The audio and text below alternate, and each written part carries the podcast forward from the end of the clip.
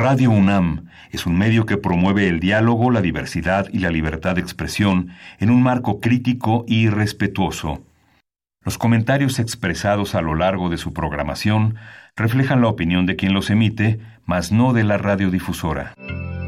Radio UNAM presenta Primer Movimiento. El mundo desde la universidad.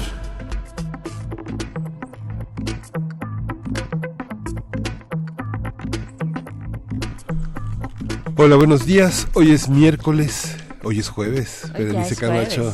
Hoy es jueves 6 de junio, son las 7.05 de la mañana y, e iniciamos este jueves 6 con primer movimiento en la cabina de Radio UNAM. Estamos, Berenice Camacho, buenos días. Hola, ¿cómo estás? ¿Cómo estás, Miguel Ángel Quemain? Ya es jueves muy cerquita del fin de semana y pues con muchos temas, con eh, dándoles la bienvenida a este espacio matutino de Radio UNAM en el que pues estaremos conversando acerca de distintos temas y bueno, preguntarles primero, eh, queremos saber su opinión acerca de pues hace bien o hace mal, está mal el presidente, está bien al no asistir a la cumbre del G20 donde se dan posibilidades pues de eh, generar lazos, lazos importantes que ahora más que nunca pues son, eh, mm, siempre lo han sido, pero ahora con esta circunstancia arancelaria que nos tiene en jaque y donde la moneda está en el aire en tanto negociaciones, pues bueno, es, es, un buen gesto para algunos que eh, o sería un buen gesto que el presidente Andrés Manuel López Obrador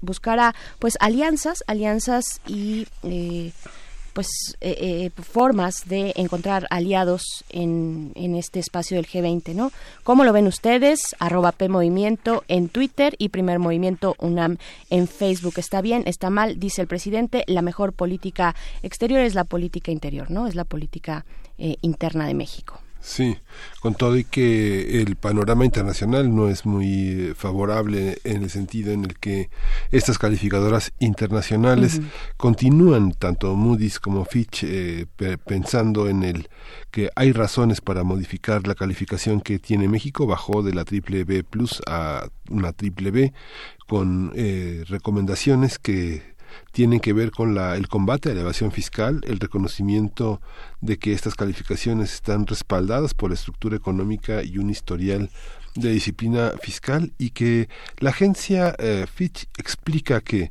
la, el deterioro financiero en petróleos mexicanos, así como una creciente debilidad económica ante las amenazas y tensiones en materia de comercio exterior, hacen que la perspectiva macroeconómica se vea agravada por amenazas externas. 4% recordarán ustedes que es el, la meta de crecimiento para 2024, pero eh, con 2.4 millones de barriles diarios, pero aparentemente estas expectativas pues se ven muy frenadas por toda la incertidumbre internacional frente a la política energética de México, ¿no? Por supuesto, pues ahí está esta calificación que nos pone eh, pues un poco abajo de lo que ya de lo que estábamos eh, también algo interesante que se asoma en el panorama de la discusión nacional es el caso de Santa Lucía, el aeropuerto de Santa Lucía. Un el primer tribunal colegiado del Estado de México frenó el proyecto del aeropuerto eh, en Santa Lucía. Es un freno momentáneo, esto por no tener estudios de impacto ambiental hasta la fecha. Es una medida cautelar, no se suspende el proyecto de manera definitiva ni mucho menos, sino que se pone en pausa hasta que se tenga y se discuta el estudio de impacto ambiental. Se espera que en las próximas semanas se dé a conocer por parte de la Presidencia de la República pues este decreto de impacto ambiental en Santa Lucía y pues seguimos seguimos con estos temas Miguel Ángel complejos eh, también polémicos polémicos que han puesto de un lado y de otro la opinión pública en nuestro país, al menos también la opinión pública o aquel, aquella opinión que se vierte desde el círculo rojo, ¿no? Que también se ha dicho mucho, no no es una, una sensación generalizada, sino se desprende más de los que están más cercanos a estos temas, ¿no? Sí. Y justo todavía es miércoles para el equipo de que mexicano que se forma parte de esta reunión bilateral entre México y Estados Unidos en la Casa Blanca que concluyó este miércoles sin acuerdos, eh, un anuncio de una segunda ronda que iniciará hoy. Eh, Donald Trump y sus asesores enviaron mensajes que dejaron muy confundidos a todos sobre si se cumplirá o no con la amenaza de imponer aranceles contra México a partir del próximo lunes. Marcelo Ebrard resumió la reunión que de la que hablaremos en unos en unos minutos aquí en Primer Movimiento con, con una, eh, una reunión cordial. Se acordó continuar negociando este jueves para acercar las posiciones, pero que no era de esperarse ningún acuerdo en, en, esta primera ronda. Hicieron una conferencia de prensa en la Embajada de México y bueno, lo que ha pasado es endurecer la, la política de migración por parte de México. Ayer, recordarán, hubo muchas detenciones. En mayo se llegaron a 144 mil en Estados Unidos, una cifra récord en los últimos cinco años.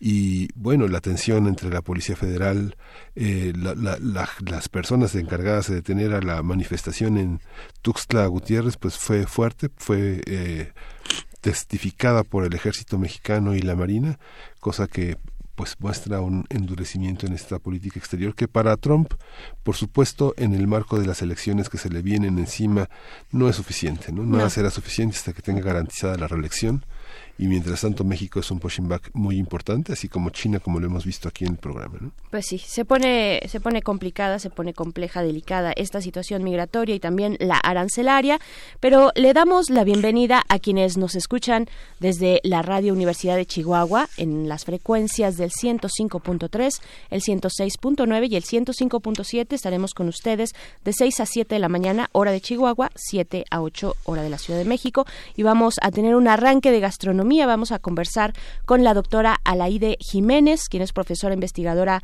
del Centro de Investigación y Capacitación de Gastronomía de la Universidad del Claustro de Sor Juana. Vamos a conversar acerca de la quinoa, el amaranto y los pseudo cereales. ¿Cuál es la diferencia entre los cereales y los pseudo cereales? Esto para nuestro arranque. Y en Historia de México vamos a continuar con la participación del doctor Alfredo Ávila, quien es investigador del Instituto de Investigaciones Históricas de la UNAM, sobre el tema de la economía en el, en el mundo a partir de la independencia, ¿no? Cómo fue la economía, el desarrollo de la economía mexicana a partir de esta en el, en el siglo XIX y cómo estos eh, análisis determinan gran parte de nuestras visiones sobre la economía mexicana de hoy. Así es, y como ya lo mencionabas, Miguel Ángel, vamos a tener en la segunda hora una nota nacional respecto a esta reunión bilateral entre eh, pues la Comisión Mexicana encabezada por Marcelo Ebrard allá en Washington. Esto con el comentario y el análisis de la doctora Elisa Ortega Velázquez, quien es investigadora titular y coordinadora de la línea de investigación instituciones, institucional Derechos, Migraciones y Movilidades eh, y del Diplomado en Migración y Derechos Humanos del Instituto de Investigaciones Jurídicas de esta universidad. Sí, el cambio de rumbo, el cambio de, de, de, timón en el gobierno federal ha motivado el análisis y la preocupación sobre el carácter de los apoyos, si el béisbol, si eh, la salud, si eh, eh, la investigación y la cultura y justamente ha generado una inquietud enorme, una molestia en el terreno de la investigación y la ciencia. ¿Cómo procurar el fomento de la investigación y la ciencia en el marco de una política de austeridad y, anticorrup y anticorrupción? Vamos a tener el comentario de la doctora Alenka Guzmán, ella es profesora del Departamento de Economía de la UAM, de la UAM Iztapalapa y participa en la maestría y doctorado en estudios sociales en la línea de economía social y en el programa integrado de maestría y doctorado en ciencias económicas de la. Así es, y en nuestra mesa de mundos posibles, como todos los jueves, el doctor Alberto Betancourt, doctor en Historia, eh, profesor de la Facultad de Filosofía y Letras de esta universidad, coordinador del Observatorio G20 de la misma facultad, pues nos pone en la mesa eh, este, este tema ahora que está en, en tierras helénicas.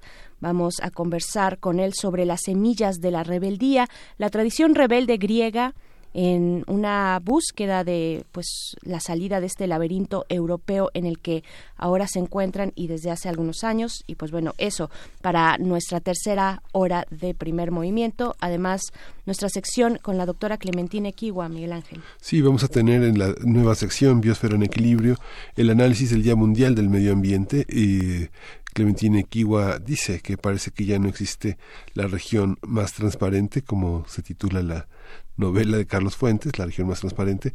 Clementina Equigua es bióloga y doctora en ciencias de la Facultad de Ciencias de la UNAM. Pues con esto arrancamos, les invitamos a participar en nuestras redes sociales, coméntenos, díganos cómo amanecen, díganos también esta pregunta que les lanzábamos, qué les parece eh, pues la medida del presidente Andrés Manuel López Obrador de no asistir a la cumbre del G20 en Osaka, Japón, que se tiene prevista ya para finales de mes. Hace bien, hace mal, ahí están nuestras redes sociales, vamos a iniciar con música. Sí, vamos a escuchar de Razika, Ej Betje.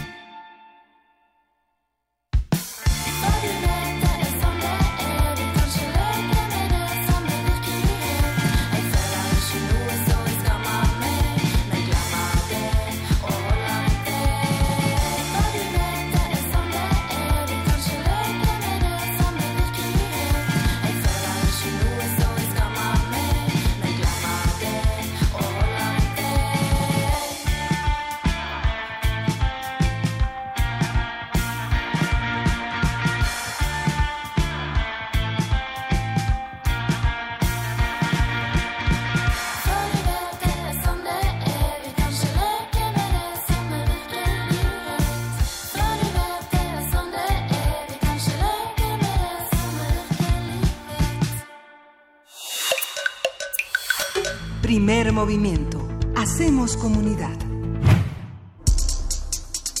Jueves gastronómico.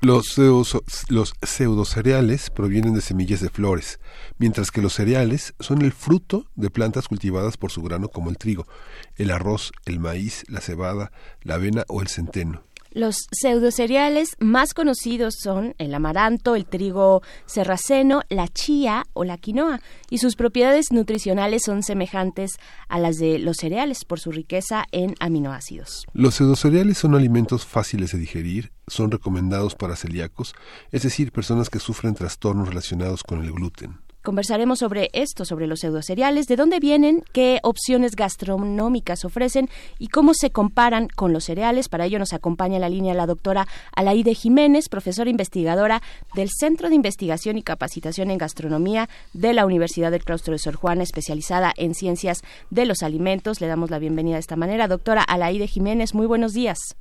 Hola, ¿qué tal? Buenos días. Muchas gracias por la invitación. Gracias a ti. Al contrario, pues ya lo decíamos un poquito en esta introducción, pero pues no, no todo el mundo lo tenemos tan claro cuál es la diferencia entre los cereales y los pseudocereales. Claro que sí, con todo gusto. Pues es un tema bastante importante. La realidad es que es eh, importante tener claro el concepto y por qué se le atribuye el prefijo de pseudo. El prefijo pseudo significa falso, entonces pues evidentemente podría confundirnos haciéndonos pensar que pues estos pequeños alimentos de los que hablamos hoy pues podrían ser una especie de imitación, ¿no? De la primera categoría de cereales, pero la realidad es que no, los cereales son una alternativa maravillosa, en muchos casos bastante interesante y con un valor nutrimental más alto que los propios cereales. Ah, ok, qué, interesante. Son, son plantas que no son gramíneas, son de hoja ancha, se muelen igual que los cereales, son, se hacen harinas a partir de ellos. ¿Por qué funcionan igual y cómo la cultura los integra a partir de esa semejanza en, en los procesos alimenticios? Exactamente, en la categoría de cereal. Pues eh, la realidad es que los pseudocereales provienen de semillas de flores, a diferencia de los cereales, que son el fruto de espigas de amíneas. Eh, también proceden de familias botánicas distintas, entonces podrían considerarse primos. eh, los, el amaranto y la quinoa proceden de la misma familia, que es Amarantaceae, y el trigo sarraceno proviene de otra familia, que es la Poligonaceae. Entonces, hasta cierto punto tienen esta categoría similar, principalmente por las propiedades nutrimentales semejantes a los cereales, pero además justamente por el uso, por la forma similar en la que podemos obtenerlo. Y también hay que decir que a últimas fechas, pues se ha diversificado, digamos, la oferta eh, en la lista de alimentos, ¿no? Que se encuentran disponibles, digamos que se encuentran al alcance en algún supermercado y, y de pronto no sabemos distinguir, ¿no? Entre cuáles son los cereales, los pseudocereales, hay una oferta cada vez mayor, incluso hay modas y, y que algunas tendrán algún sustento. Por, estoy pensando, por ejemplo, en la población que es celíaca, ¿no? Eh, que cada vez se hizo, pues, como eh, una condición cada vez más popular, ¿no?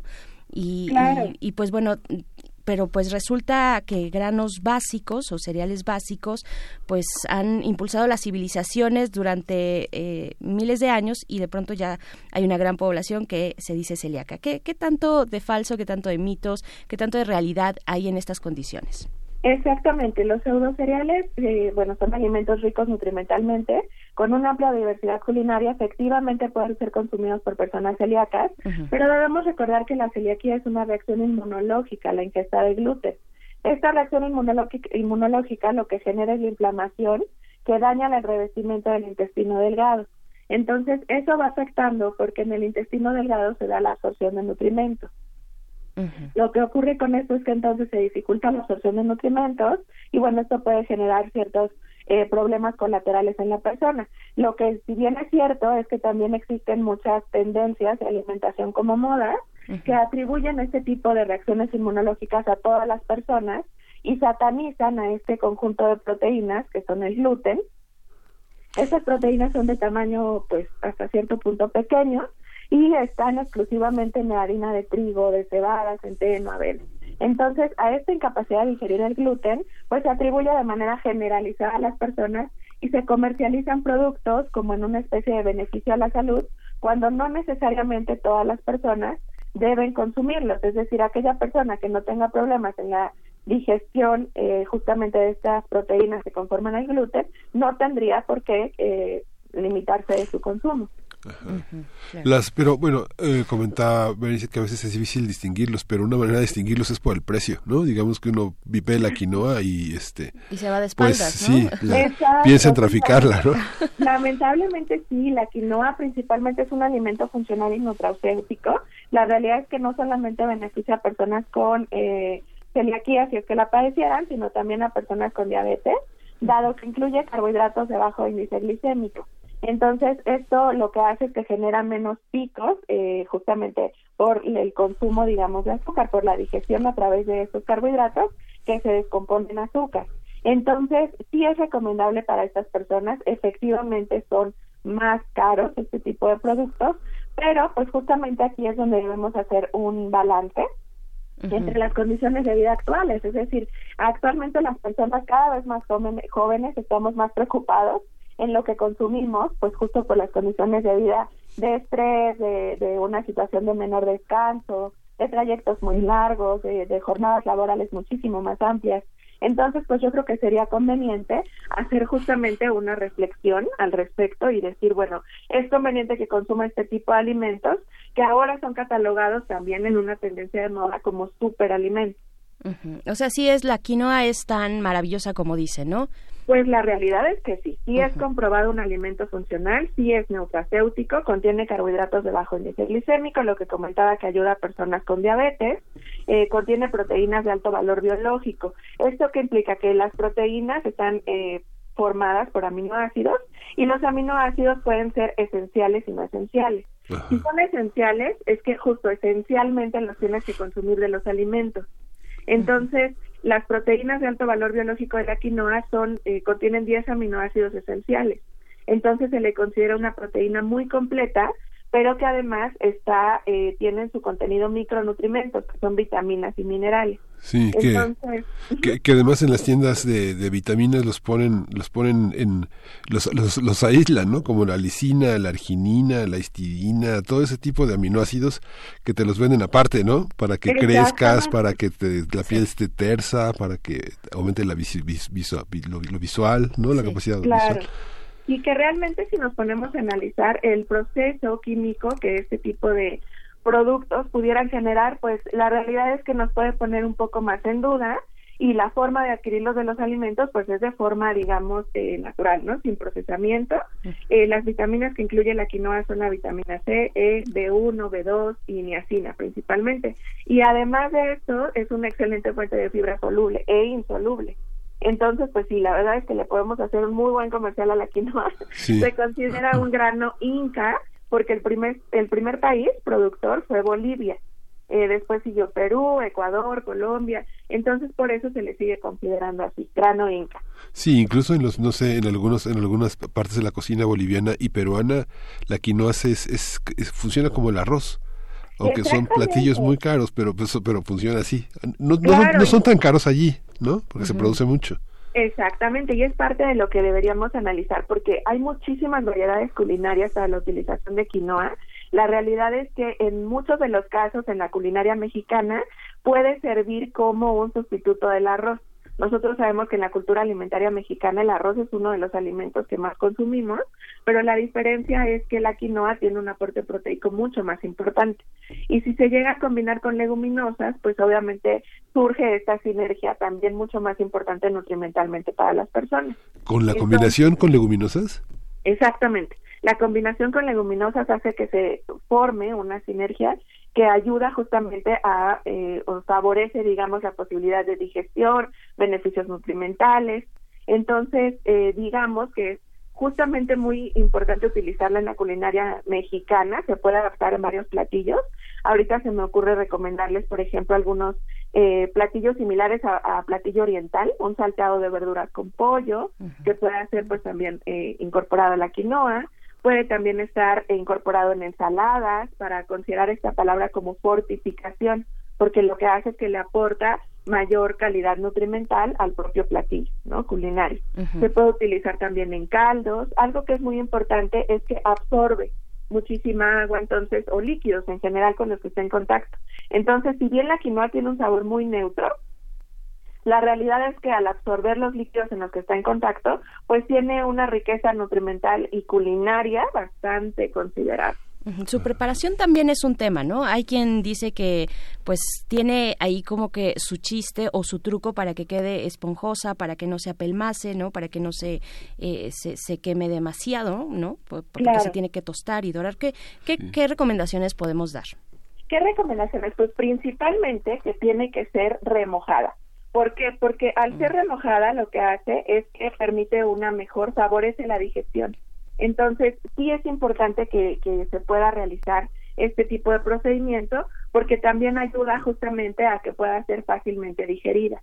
Otra cuestión importante es que en el, en el caso del pan, se ha considerado que eh, la cantidad de quinoa que puede ser incorporada a la masa y aquí es importante decir que sí tendría que ser vinculada con masa de trigo, porque el propio gluten es el que nos permite la variedad, la formación del pan.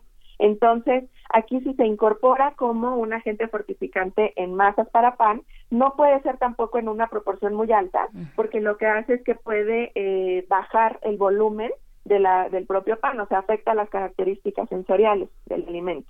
Sí, lo hace muy, lo hace migajas y lo parte, ¿no? Porque como el gluten es un aglutinador, Justamente es lo que le da volumen y, firmeza al pan, ¿no? Tiene que ser poquito, ¿no? Exactamente, sí, la realidad es que es importante considerarla también. Ahí, digamos que sería el único uso culinario en el que se pudiera tener mayor, eh, pues, hincapié, cuidado, para que justamente sí pueda ser digerible de manera adecuada. Sí, pero todas estas porras que le echamos a la quinoa también son para el amaranto, ¿no? Exactamente, para el amaranto, y es justo al que, eh, eh, bueno, uno de los pseudocereales que también es importante tratar, es, la verdad, es tremendamente saludable, aunque el término surja hasta cierto punto subjetivo, eh, se ha comprobado que tiene un aporte proteico bastante alto, según la FAO y la Organización Mundial de la Salud, tiene un valor proteico ideal, si partimos de un 100, el amaranto posee un 75%, que esto implica un doble de proteínas que incluye el arroz. Entonces, pues es uno de los alimentos de origen vegetal muy completo. Yo tengo la impresión de que la quinoa tiene es mucho más versátil y se puede utilizar de, mayores formas que, el amaranto. ¿Eso es cierto? Pues no, la realidad es que no, no, y me gustaría mucho platicarles que justamente en el 2018 se llevó a cabo un congreso, el primer Congreso Mundial de Amaranto, se llevó a cabo en Puebla, en Cholula. Este, este primer Congreso Mundial de Amaranto fue un esfuerzo colectivo bastante importante, organizado principalmente por eh, la UDLA en Puebla. Ellos fueron los principales organizadores y bueno, eh, a partir del grupo Enlace Amaranto Mexicano, que son un, es un grupo que eh, tiene pues ciertos productores, la parte de la academia, investigadores especialistas, comercializadores. Entonces lo que se logró es justamente lanzar una especie de comunicado en esfuerzo colectivo que lanzaba todos eh, los beneficios del consumo del amaranto. Algo importantísimo es que justo en este 2018 se le reincorporó a la canasta básica. Ah, sí. eso es importantísimo porque el valor nutrimental, rico principalmente en proteína, pues nos puede ayudar a disminuir los niveles de alta obesidad infantil en el que lamentablemente estamos o simplemente de obesidad en adultos que también es bastante alto. Sí, incorporarlo a la canasta básica significa también beneficiar a productores, dar facilidades en la distribución, colocarlo prioritariamente en centros de abasto, ¿no? Exactamente. Y justo lo que lo que comentábamos de este primer Congreso Mundial de Amaranto, también se derivan diversos recetarios eh, una en particular nos dice cocinemos con el amaranto, ¿no? Lo más la más pequeña dadora de vida y la realidad es que tiene una diversidad de platillos bastante importante que vienen desde sopas, ensaladas, tortillas, incorporarlo al desayuno en platillos ordinarios como huevos, entomatadas, o frijoladas, omelette, eh, ciertas categorías también para la comida, antojitos, salsas, postres, en bebidas es también muy importante utilizarlo, bebidas calientes, se puede realizar un atole, o atole complementado con otro tipo de pues de pseudo cereales o cereales. Entonces la diversidad culinaria del amaranto es bastante amplia. Se lanzó también un libro, recientemente se presentó en el PUAL, que esto es en la UNAM, Programa Universitario de Alimentos, y el libro se llama Amaranto Semilla Ancestral, Contribución a la Soberanía Alimentaria de México. Entonces, pues es un libro bastante, eh, digamos, completo, que lo que nos ayuda, pues es un reflejo, insisto, del trabajo colectivo. Lo respalda el grupo de, enlace este, para la promoción del amaranto en México y pues tiene un propósito de promover el consumo del cultivo con alto valor alimenticio, pues beneficiar evidentemente a la población mexicana. Ajá. yo he tenido oportunidad de, de, ver algunas clases de gastronomía en distintas partes, sobre todo en el claustro de Sor Juana, y veo que muchos jóvenes de distintas extracciones sociales, de distintas costumbres, se eh, aceptan con mucha flexibilidad la sorpresa de muchas cosas en las que usted nos está diciendo. Esta parte de, educar a un estudiantado que va a ser chef, que va a ser eh, nutriólogo o, que se va a especializar en áreas de asesoría alimentaria, ¿cómo, cómo funciona? ¿Cómo se destruyen eh, los lugares comunes alimentarios que provienen de, de formas de hibridación cultural que tienen que ver con comidas rápidas, con, eh, con aparentemente sazonadores que son eh, milagrosos y que le dan a la carne o a las verduras este, texturas y sabores que son reconocibles por paladares que no están tan educados o que son muy recientes que, que, que son, que padecen el mundo de la comida rápida. ¿Cómo, cómo, cómo combatir esa parte? Actualmente en el claustro, la verdad es que la Universidad del Claustro de Sor Juana es considerada eh, la mejor que imparte gastronomía y ahí efectivamente se tiene un programa que tiene eh, aplicación, digamos, en diferentes áreas. Una de ellas importantísima es el área de ciencias sociales y humanidades, que en sinergia con el área de ciencias lo que hacemos es justamente eh, trabajar en los chicos este tipo de fortalecimiento de su cultura alimentaria, darse cuenta que si rescatamos este tipo de alimentos emblemáticos de esta cultura, pues no solamente podemos aportar diversidad culinaria por sus, por, por sus atributos sensoriales, por su variedad importante en este sentido, sino principalmente en el aporte nutrimental. Entonces, los licenciados en gastronomía de la Universidad del Claustro de Sor Juana están conscientes justamente de esta diversidad de productos, de esta utilización en, en variedades alternativas, porque también nos damos cuenta que se tiene muy sesgado el uso. Entonces, me gustaría pues platicarles que desde el Centro de Investigación y Capacitación en Gastronomía tenemos diversos proyectos que sí efectivamente se vinculan ya con la elaboración de producto culinario, pero que sí tenga que ver con un eje terapéutico en algunos casos o simplemente coadyuvante, ¿no? De tratamientos médicos. Entonces se han elaborado desde ciertas natillas que pueden ayudar, por ejemplo, a personas con obesidad mórbida, a las que se le ha incorporado harina de amaranto. Este proyecto se realiza en vinculación con el ICAT de la UNAM. Eh, también, bueno, hemos elaborado eh, ciertos baguettes que son ricos, efectivamente fortificados con harina de amaranto. Eh, se ha utilizado también, en particular, una investigación que ahorita están eh, próximos a titularse los alumnos, eh, tiene que ver con la germinación de amaranto en el diseño de una bebida alcohólica. Esta, esta investigación está a cargo de Daniel Cabrera, David Cimentel, y ellos lo que realizan justo es una bebida alcohólica como una especie de cerveza, pero producida propiamente solo de amaranto, que esto no es tan fácil, este, tan común conocerlo. Sí. Oiga, ay, perdón, perdón. No, no, no, estoy muy sorprendida y quiero probar esa, eh, esa cerveza. Oiga, doctora, pero fíjese, fíjese que, por ejemplo, no sé, digamos, cuando uno lidia en el refrigerador con el grano de trigo, con el, con el maíz, con todo, digamos que eh, a veces uno no se atreve a, buscar otras opciones porque uno desconoce los procesos de fermentación. ¿Cuánto dura en el refrigerador la quinoa o cuánto tiempo puede uno mantener eh, frescos los cereales ya una vez procesados? Ah, muy bien. Sí, esa es una característica importante. La quinoa particularmente, después de ser, digamos, eh, pues bueno, ya remojada, que ya fue hidratada, que ya fue procesada en un alimento, pues la realidad es que su tiempo de vida útil se encuentra en promedio de los ordinarios, por decir algo, si se encontrara incorporado en un caldo, el tiempo promedio de consumo pues está alrededor del ordinario, que son de tres a cuatro días. Ahora, eh, algo importantísimo en, torno a esto es que si se va a consumir únicamente una parte de ese platillo, no tiene por qué calentarse eh, toda la porción. Es decir, aquí hay un término también relacionado con el manejo higiénico de los alimentos que se llama el porcionamiento. Esto implica que realmente calentemos la porción que se va a consumir de tal manera de que no estemos cambiando la temperatura de conservación del alimento, que el ideal está a partir de los 4 grados centígrados hacia abajo, es decir, mantenerlo en refrigeración.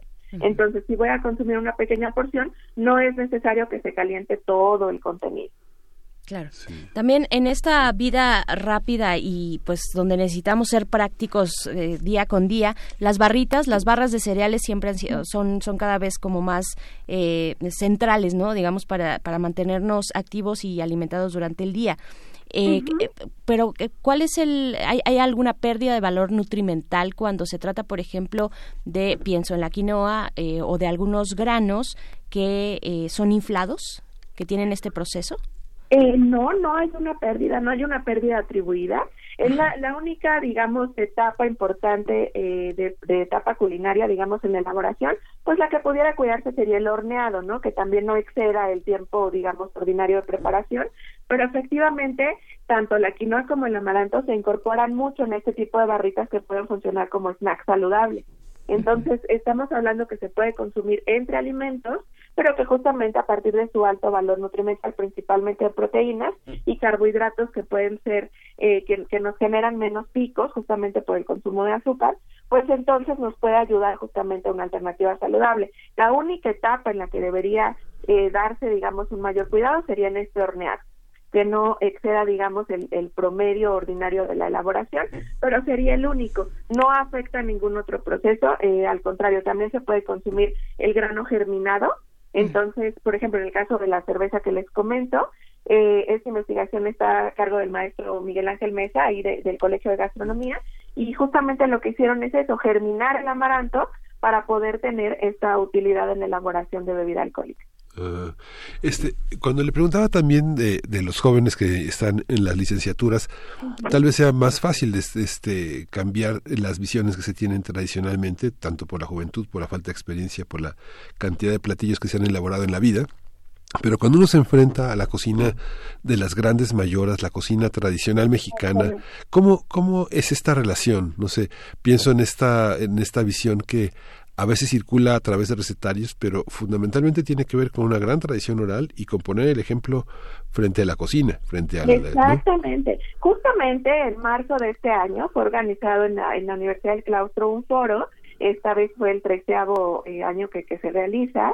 Y este este foro la cocina mexicana en particular este año llevó justamente a cocineras tradicionales. Eh, este foro es organizado un esfuerzo por la por la doctora Hilda Cota que durante 13 años ha tenido esta justamente esta sensibilidad de la que platica. La cultura alimentaria mexicana eh, actualmente debe estar ligada justamente con los nuevos elaboradores de alimentos a partir del respeto hacia lo tradicional. Entonces, este tipo de talleres de demostración a partir de cocineras tradicionales fueron de los que más personas, más, más estudiantes tenían, porque justamente estamos llegando, estamos haciendo hincapié, una reflexión con los alumnos justamente de respetar las condiciones tradicionales de elaboración, de conocer los pequeños tips que son los que nos dan los cambios y justamente los cuidados como ciertas medidas de seguridad, ¿no? Para para evitar el deterioro. A veces se tiene en el en el Vox Populi simplemente como se tiene que cuidar este tipo de paso, ten mucho cuidado en esto, pero la realidad es que cuando se logra un puente entre los conocimientos de lo tradicional, que efectivamente tienen una base científica, y los chicos ahora son capaces de vincular desde sus ciencias eh, duras, digamos, porque tienen eh, materias importantes como química de alimentos, pues entonces ellos ya comprenden el fundamento y los hace muchísimo más sensibles al cuidado de este tipo de nutrimentos. En nuestras redes sociales nos hacen varias preguntas y antes de compartirlas eh, con usted, doctora Alaide Jiménez, hay una parte importante también dentro de la conciencia, no solamente de la cocina mexicana, de lo que significa esta tradición culinaria, sino también de, eh, y en las nuevas generaciones es muy patente, de disminuir la huella ecológica que significa el traslado de alimentos, ¿no?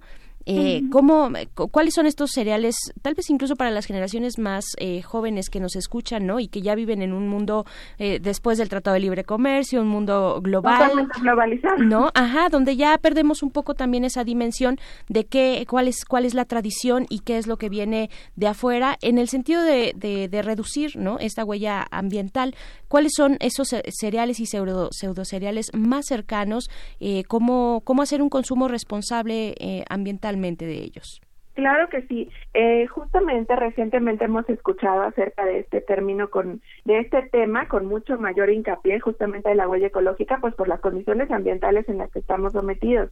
Eh, se ha comprobado que la carne de res pues tiene una huella ecológica bastante importante. Esto implica que en toda la cadena alimentaria de elaboración pues se tiene un deterioro al ambiente bastante grande, se tiene eh, un mayor consumo de agua, se deteriora la tierra por los ciertos eh, agentes, digamos, que, que se utilizan para el cultivo.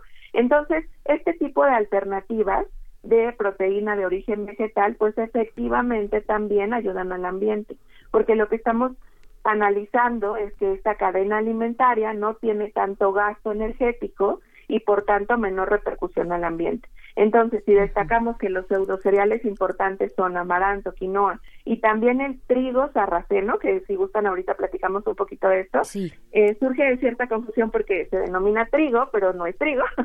Entonces, este tipo de pseudocereales efectivamente tienen una huella ecológica menor, de menor impacto hacia el ambiente. Entonces, si también los chicos, que la mayoría eh, muy bien ya se encuentran en esta tendencia de cuidado al ambiente, mucho de lo que les hacemos hincapié en la universidad es, es decir, este tema te tiene que importar sí o sí, porque tú eres el que va a permanecer más tiempo con vida si nos analiza, si lo vemos desde un contexto cronológico ordinario.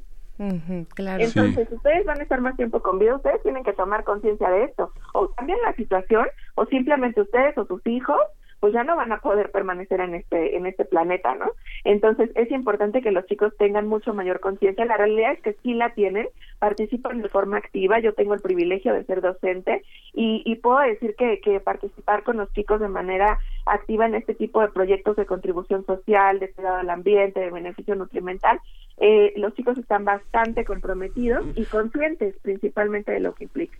Sí, justamente el viernes vamos a ver en nuestro cineclub una película que se llama Oka, donde hay justamente algunas escenas de los grandes campos de alforfón, ¿no? De, esta, esta, florecita que, que, que, prolifera tanto en Corea, que es justamente la que da estos, estas semillitas que son tan parecidas al trigo, que son el trigo sarraceno.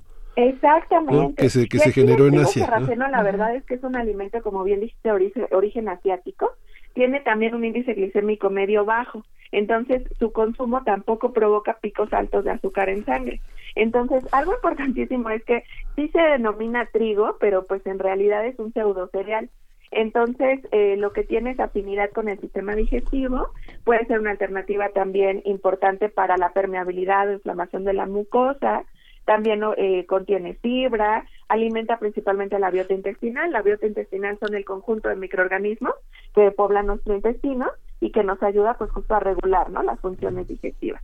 Eh, contribuye también pues hasta cierto punto es rico en antioxidantes, eh, tiene fibra, entonces este trigo lo que la verdad es que lo digamos lo que nos pudiera confundir es justamente el término, pero no forma parte de los de no es un cereal, es un pseudo cereal. Sí, había escuchado una, una palabra que me llamaba mucho la atención que tiene un, un aminoácido que se llama rutina, que es un flavonoide, ¿no? Que se utiliza mucho este en procedimientos posoperatorios para, sobre todo en Asia, para este, para evitar que las eh, suena muy raro decir que las venas se tapen, pero evitar como problemas cardiovasculares. Exactamente, lo que ocurre es que es una sustancia antioxidante.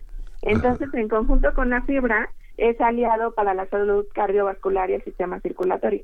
Entonces favorece mucho porque también el tipo de ácidos grasos que contiene pues son los favorables que evitan justamente eh, la alta de triglicéridos, por ejemplo, ¿no? En el organismo, que son el tipo de ácidos grasos que pudieran tapar las arterias. Muy bien. Fíjese que hay una hay una parte que a veces la gente la gente dice, yo como bien, como comida de hospital, que la comida de hospital es como un consomecito con una piececita de pollo chiquita, un, un cuadrito de gelatina y algo de arroz existe un mito, en los hospitales tienen una buena dieta, digamos, la, la, persona que está en procesos posoperatorios que no tiene que comer grasas ni irritantes. Este, yo nunca he visto quinoas, ni trigos sarracenos, ni amarantos, nunca he visto nada de eso en la, en la comida de hospital, ¿no? Ni personas felices. No, ni personas Exacto, felices. justo es lo que quería hacer hincapié. La realidad es que los alumnos de, de la Universidad del Claustro les hacemos muchísimo hincapié en eso. Es decir, la salud no implica un alimento eh, con atributos sensoriales digamos neutros, ¿no? La realidad es que los chicos ya están mucho más conscientes del privilegio de comer aún cuando se pase por una condición médica importante. Y en este sentido, sí se está introduciendo cada vez más el amaranto y la quinoa en dietas hospitalarias. La realidad es que justamente hay esta, eh, digamos, línea muy, muy específica de que tiene que ser un caldo, casi sin sabor, eh, que sea únicamente este pollo cocido, esta verdura al vapor, pero la realidad es que ya se está incorporando cada vez más estos pseudocereales en la culinaria terapéutica o hasta cierto punto pues simplemente coadyuvante de la salud.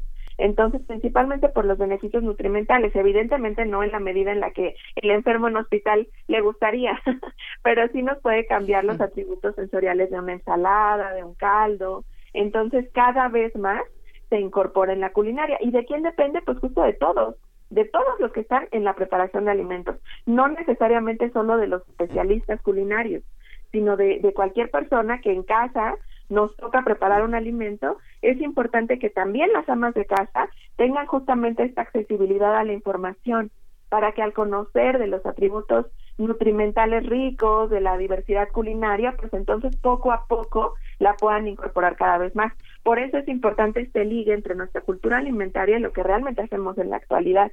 Entonces, desde el claustro de Sor Juana, particularmente desde el centro, pues tenemos ese esfuerzo colectivo, esta responsabilidad de hacer llegar la información a las personas para que efectivamente puedan utilizar en mucho mayor medida los productos pues de este tipo, ¿no? A funcionales y hasta cierto punto nutracéuticos.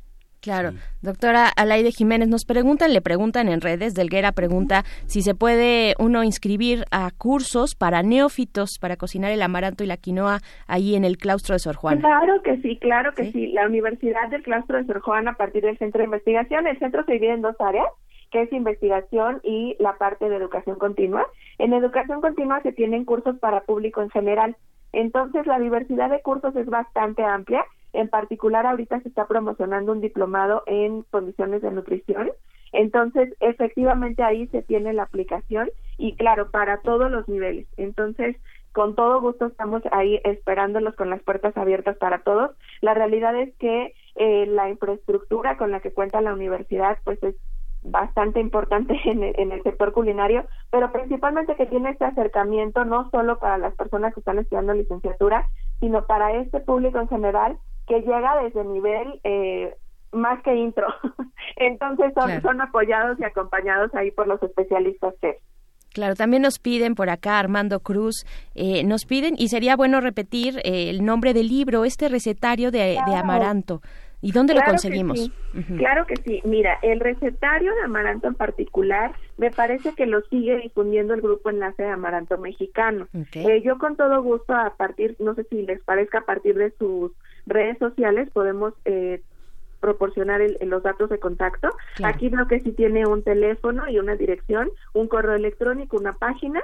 La página es www.puentemexico.org, que son quienes publicaron este recetario, Puente a la Salud Comunitaria AC.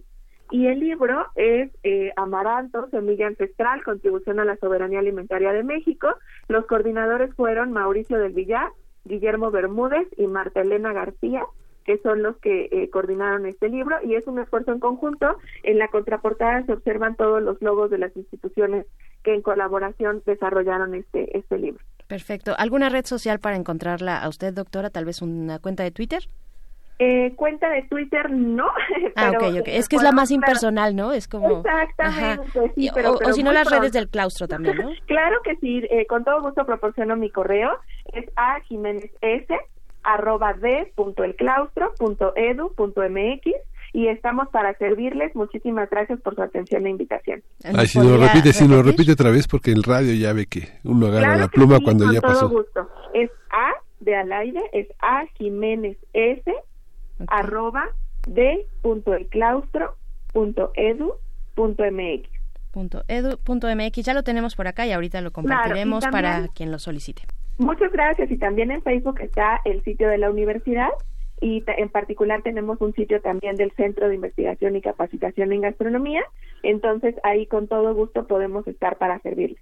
Perfecto, pues agradecemos mucho, doctora Alaide Jiménez, esta conversación tan deliciosa, eh, profesora investigadora del claustro de Sor Juana, eh, especializada en ciencias de los alimentos. Platiquemos más adelante, hay tantos temas todavía por eh, descubrir y por compartir con la audiencia. Muchas gracias. Con todo gusto, gracias por su atención. Muchas gracias. Pues este viernes, justamente hablando del alforfón, estos campos de floridos donde Okia se, se solaza este cerdo enorme acompañado de una niña de gran, eh, de gran, de gran ternura y de gran empatía hacia el animal que cría esta, este, esta, esta película coreana. Eh, vamos a tener en el Cineclub que vamos a analizar esta este fin de semana, este próximo viernes, eh, mañana justamente, tiene oportunidad de verla, dura dos horas, eh, la segunda hora se va, pero como agua, es, es una película muy interesante, otra perspectiva de la, de la globalidad entendida por el mundo, el mundo asiático, el mundo de las Coreas, un mundo en Seúl eh, muy, muy deshumanizado, lleno de colonialismo británico que impulsa la comercialización de los alimentos y de, las, y de los espíritus y bueno vamos a tener vamos a tener este la presencia de José Luis eh, que es uno de los grandes críticos en nuestro de, uno de los contribuidores del primer movimiento Berenice. Vamos a estar eh, precisamente en nuestro cineclub hertziano. Ya les habíamos comentado desde el martes así es que ya están eh, ahí avisados de que vamos a estar conversando sobre esta película Okja eh, que la pueden encontrar en la plataforma Netflix, pero pues también la pueden eh, conseguir de manera física, si es que la verdad es que vale mucho la pena, vale mucho la pena, es una película de 2017, una coproducción eh, surcoreana precisamente, estadounidense también, con Tilda Swinton, es una de las actrices principales y que pone en discusión este panorama de la alimentación, de la capacidad alimentaria que pueda tener nuestro planeta, básicamente, frente a la devastación del medio ambiente, ¿no? Y cómo surge, surgen propuestas, digamos, que pueden tener varias, varias caras, eh, por supuesto, la industria de la alimentación que se pueda beneficiar de alguna u otra forma, varios dilemas que nos plantea esta película, así es que ahí ya lo tienen.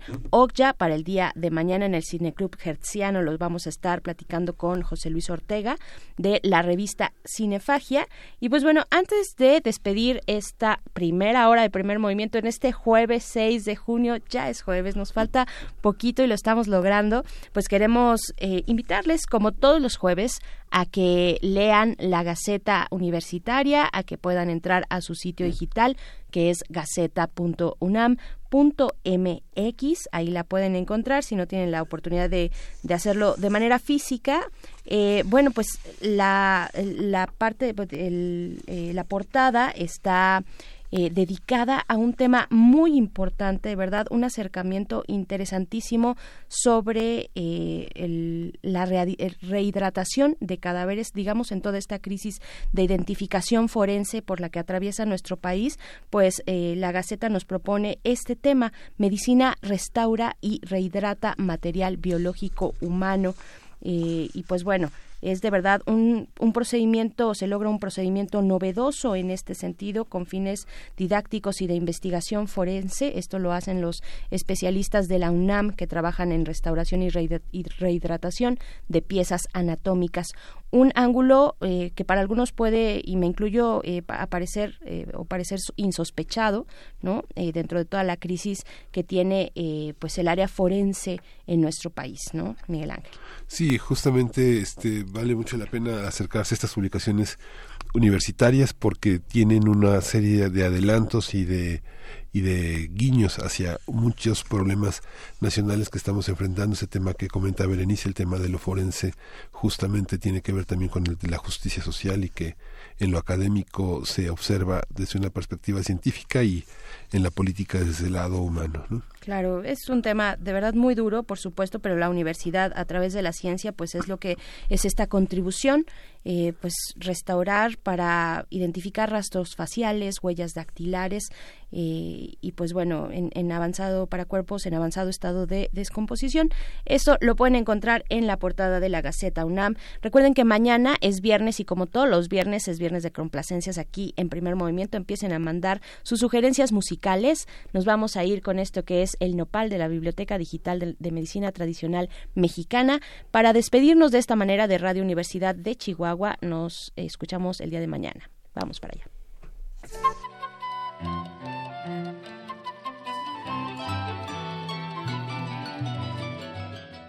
Biblioteca Digital de la Medicina Tradicional Mexicana. Todos los pueblos del mundo han usado las plantas medicinales para atender sus problemas de salud y una gran mayoría, desarrollados y en desarrollo, siguen haciendo uso de ellas actualmente. Los datos indican que la medicina tradicional y las plantas medicinales y su recurso material visible serán de mayor importancia en los años venideros y que habrá esfuerzos inusitados a fin de siglo para llevar a cabo su complementación y articulación respetuosa dentro de los sistemas nacionales de salud en decenas de países.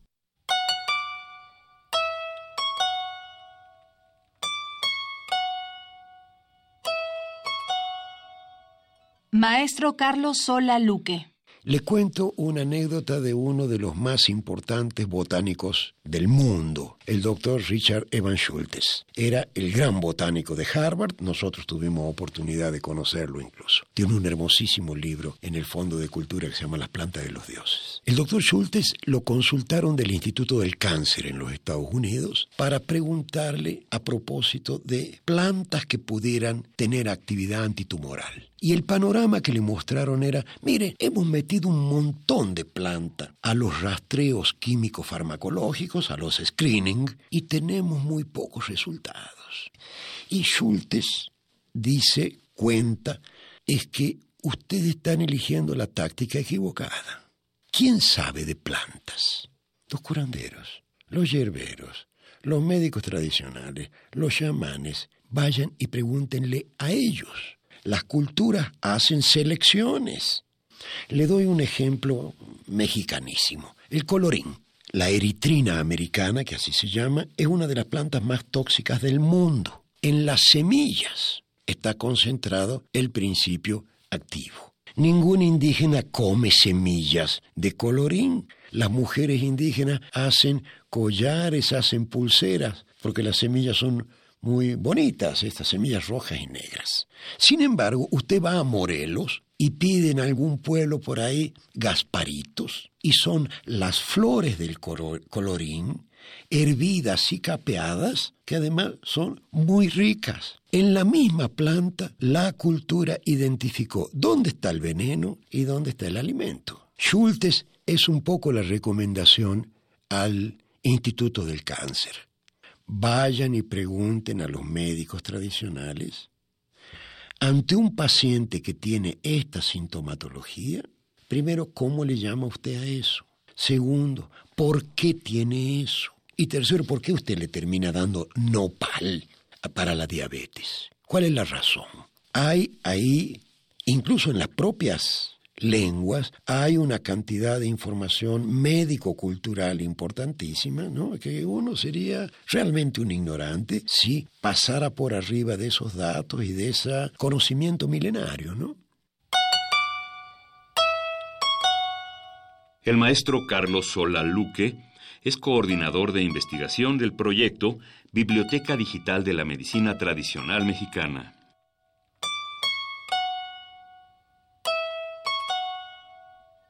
Nopal.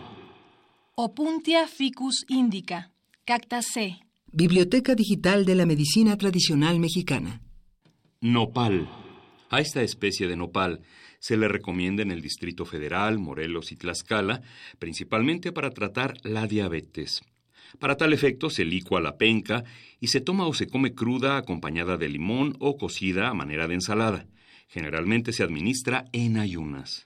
Se usa también en padecimientos digestivos.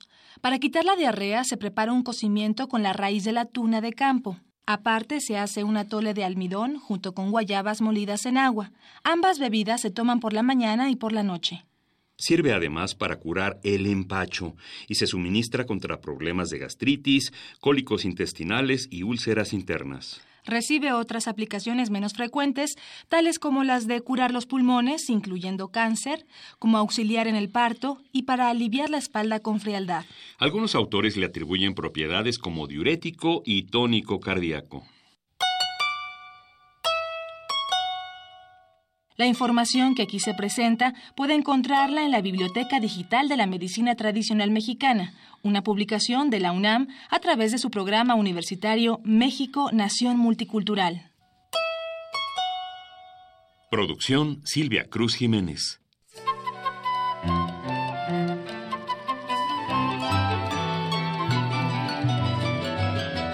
Biblioteca Digital de la Medicina Tradicional Mexicana.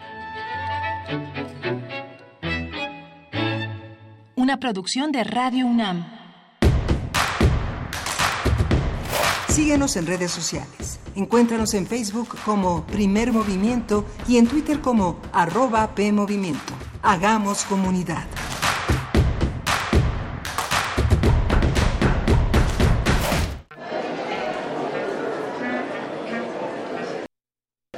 Historia de la literatura. Concepción del arte. Idealismo revolucionario. Amores fugitivos. Conferencias magistrales. Creadores escénicos. Descontentos sociales. Clases inolvidables. En más de 100 años.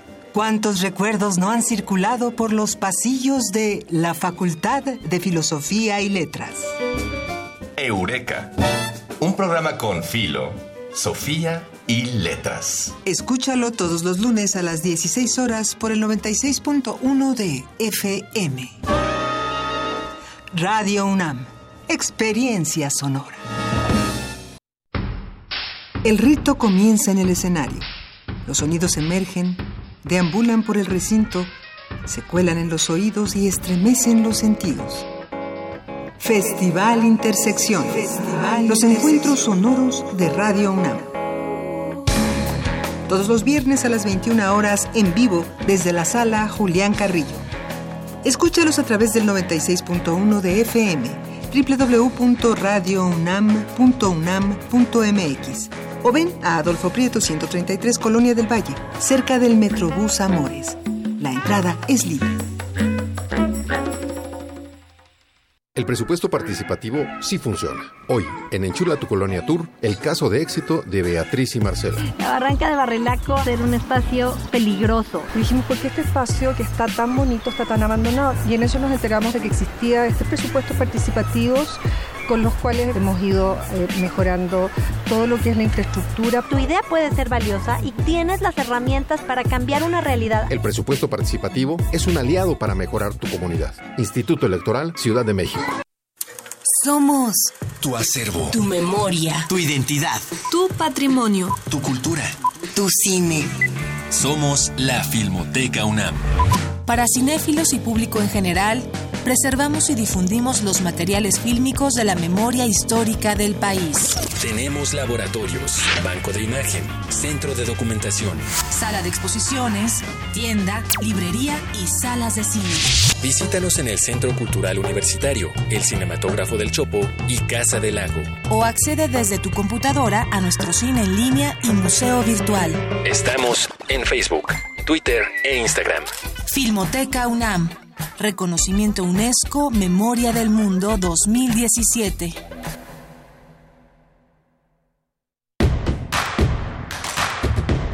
Queremos escucharte. Llámanos al 55 36 43 39 y al 55 36 89 89. Primer movimiento. Hacemos comunidad. Muy buenos días, son las 8 de la mañana con 4 minutos. Estamos transmitiendo totalmente en vivo desde la cabina de radio UNAM a través del 96.1 de FM en este jueves 6 de junio. Estamos en esta cabina Miguel Ángel Quemain. Muy buenos días. Hola, Berenice Camacho. Buenos días. ¿Cómo estás? Bien, muy bien. Pues con muchos comentarios en nuestras redes sociales sobre la conversación que tuvimos con la doctora Alaide Jiménez del claustro de Sor Juana. Les recordamos su correo electrónico que ya puso a disposición. Es a jiménez s arroba de punto claustro punto edu mx Ahí está para que se puedan acercar si tienen alguna duda puntual. Y ella ya nos comentaba también las redes sociales del claustro de Sor Juana para los talleres, eh, para eh, pues una, eh, un público no especializado, neófitos decían por aquí de la gastronomía, se pueden acercar a las redes del claustro de Sor Juana y ver cuál es la oferta, que me parece es muy, muy nutrida hablando de estos temas. Y también hablando de la glucosa que, que, aparecía en nuestra conversación sobre el gluten y sobre estos alimentos, pues que de pronto se dio la moda de que todos, todos éramos celíacos, ¿no? Bueno, la Gaceta Universitaria también nos presenta una nota sobre el consumo de glucosa que es básico, básico para el funcionamiento cerebral. Tanto la oxigenación como el consumo de glucosa pues son necesarios para tener un adecuado funcionamiento. Esto eh, es una investigación del Instituto de los Científicos de Fisiología Celular que por cierto, hace poco cumplieron años, 40 años, tengo 39 años, el Instituto de eh, Fisiología Celular de la Universidad. Y pues bueno, ahí está esto que propone la Gaceta Universitaria. Y pues tenemos todavía una hora llena de contenidos, por supuesto, la reunión bilateral que tuvo lugar el día de ayer en Washington. Vamos a estar conversando al respecto con la doctora Elisa Ortega Velázquez, investigadora titular y coordinadora eh, con la línea de investigación institucional de derechos, migración y movilidad eh, del Instituto de Investigaciones Jurídicas de esta universidad, Miguel Ángel. Sí, y sigue ocupando un espacio muy importante en las eh, planas nacionales el tema del caso Luz del Mundo, comparado con el tema de Lionel Maciel. Esta organización, Luz del Mundo, tiene una presencia en 58 países, tiene más de, tiene cerca de 15.000 templos, más de los de las oficinas de gobierno que hay en el repartidas en el mundo por parte del gobierno mexicano. Tiene una sede internacional eh, importante que es la Iglesia Hermosa Provincia en Guadalajara, Jalisco. Yo creo que estas declaraciones que fueron tan desafortunadas de no sabíamos que lo estaban investigando, bueno, las, las acusaciones no las pusieron hace dos días, ¿no? Son, es un proceso que lleva ya algunos años, son 25 denuncias por pederastia, son abuso de poder, este, son 300 mil feligreses que hay en México, eh, comentaba con Uriel Gámez que cerca de tres veces el Estadio Azteca, no son tantos, pero eh, este argumento, como la ignorancia, no sabíamos, eh, yo creo que es un argumento muy pobre, ¿no?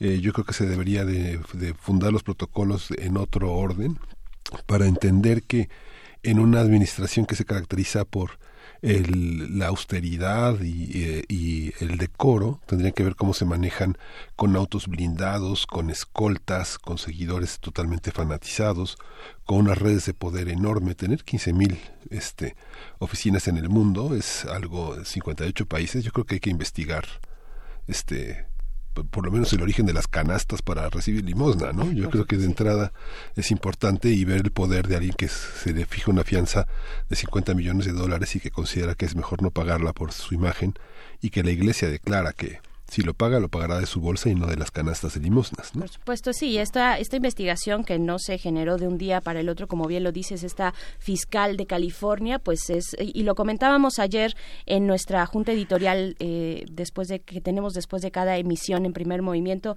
pues esta jueza tiene, eh, pues precisamente se especializa en ese tipo de delitos, en eh, pederastia, en pornografía infantil, y que de los cuales son, he señalado este, pues este líder de la luz del mundo, Nazón, eh, y pues bueno, ahí está, ahí está todavía este tema. Eh, pues estaremos en esta hora conversando, ya lo comentábamos, acerca de la reunión bilateral eh, con Ebrard y Pence. La doctora Elisa Ortega Velázquez del Instituto de Investigaciones Jurídicas estará conversando con nosotros en unos momentos más, Miguel Ángel. Sí, vamos a tener ese, ese tema y nos vamos a ir con música. Nos vamos a ir con música, vamos a escuchar de Romero Group Band Cereal Bowl.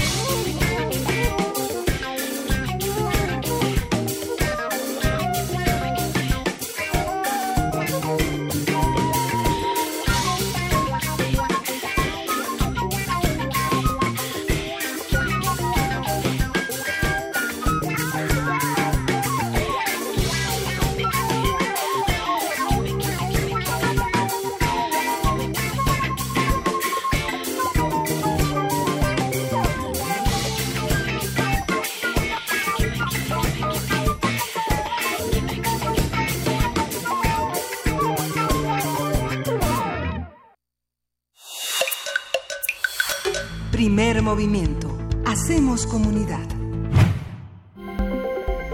Nota Nacional.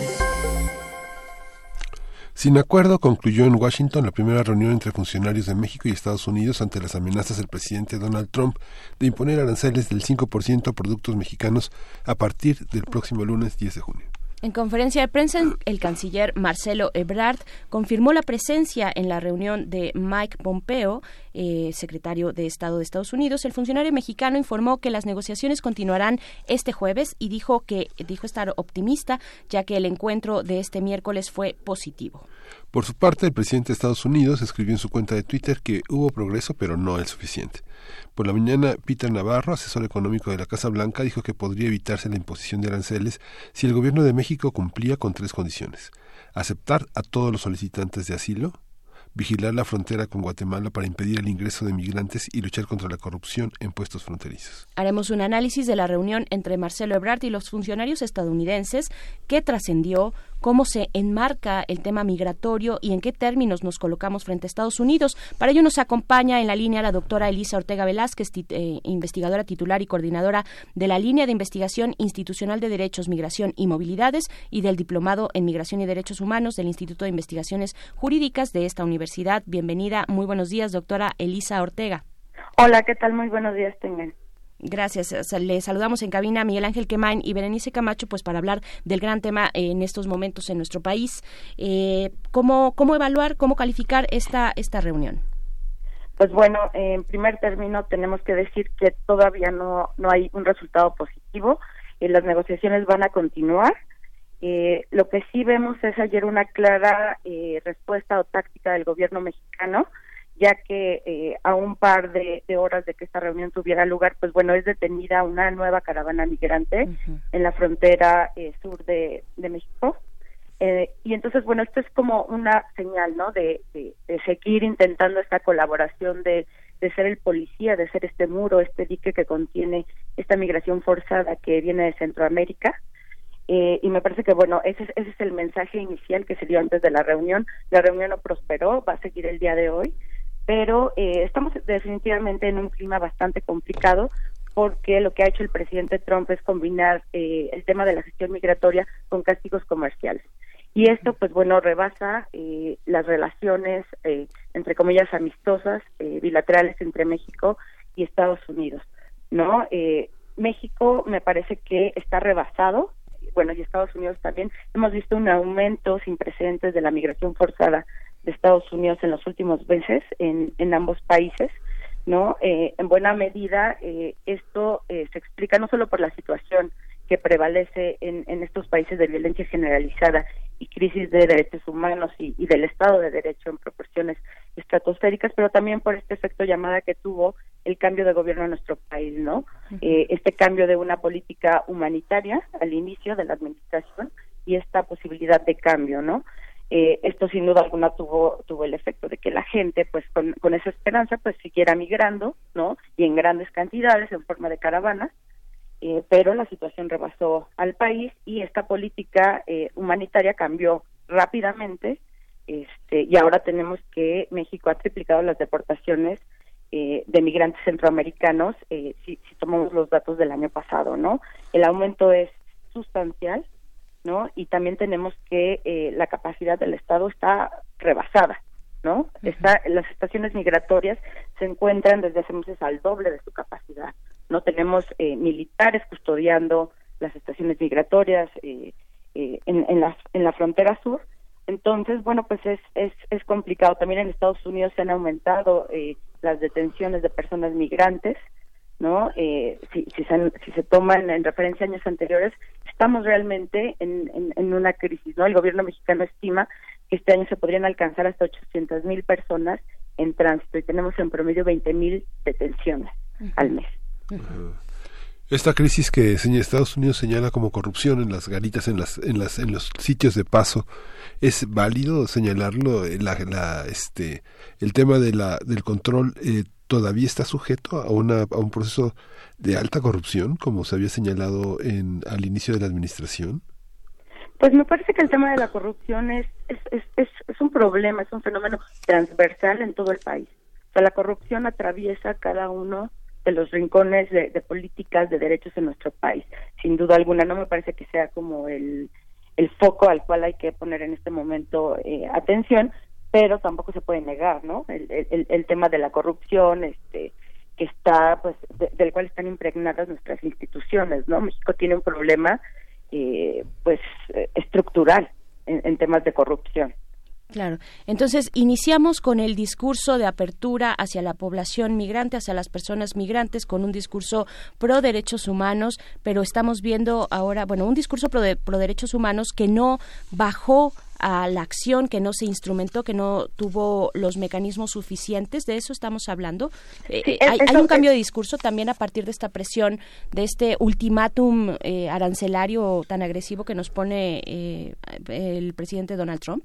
Sí, eso que señalas me parece muy muy relevante. A nivel discurso fue eh, tengamos una política humanitaria en términos migratorios, pero a nivel de ejecución, a nivel de política pública, no se destinaron los recursos suficientes para que esa política humanitaria pudiera ser ejecutada, ¿no? Entonces este discurso, pues fue, más o menos eh, ejecutado al inicio de la administración y cuando esto ya no se vio eh, sostenible, obviamente por falta de capacidad operativa, financiera, ¿no? Y también hay una falta de voluntad política. Si no se asigna la partida presupuestal correspondiente, es imposible que, eh, una política humanitaria migratoria pueda ser ejecutada, ¿no? Entonces, eh, al poco tiempo de que se inicia esta política, pues se ve que, la capacidad institucional de, del Estado pues no no puede con ello y, y se reinicia o, o, continúa pues esta esta política eh, pues policial en torno a la migración, porque también hay que recordar que hay una larga historia de, colaboración de México con Estados Unidos para detener estos eh, flujos no deseados de personas migrantes, ¿no?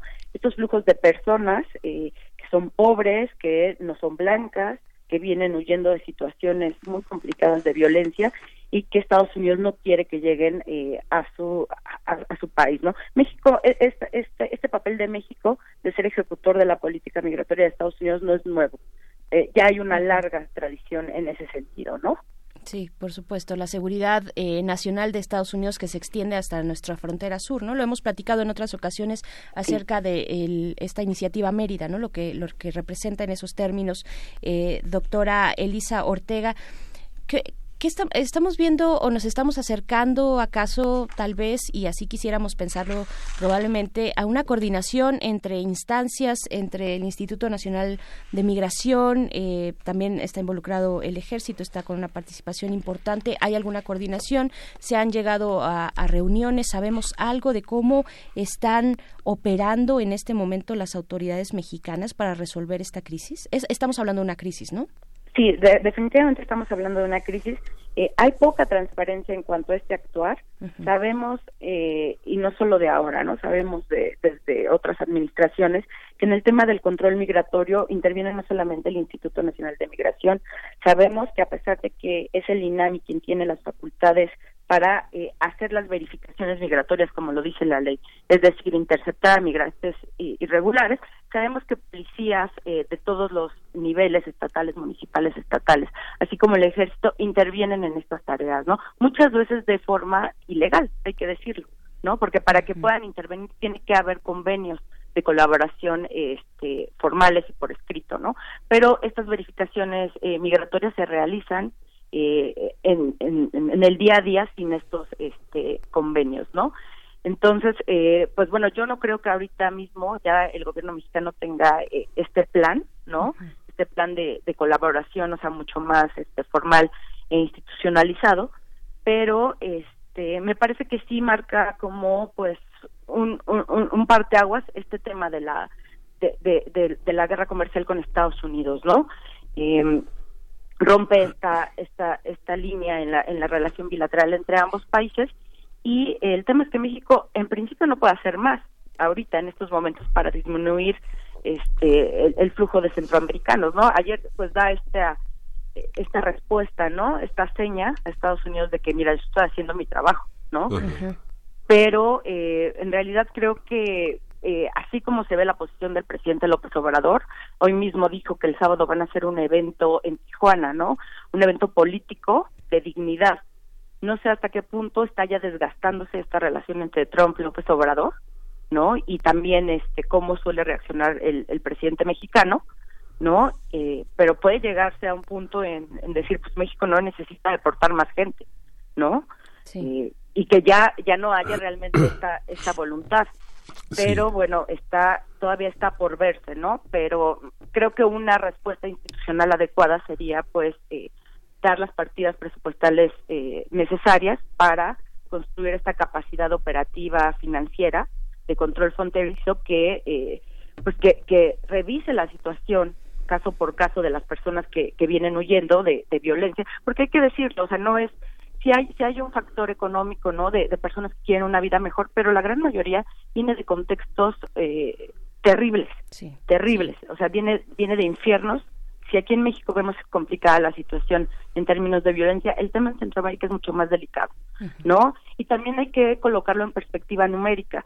Eh, me parece que muchas veces entre los políticos y los medios de comunicación, pues bueno, hay una desinformación en cuanto a la situación real eh, de, cuántos extranjeros están en México, de si es realmente un problema. No hay que considerar que menos del 1% eh, en nuestro país son extranjeros, menos del 1%, es decir, menos de un millón de personas, y de estos, de este millón, más del 50% son hijos de mexicanos, es decir, nacieron en Estados Unidos.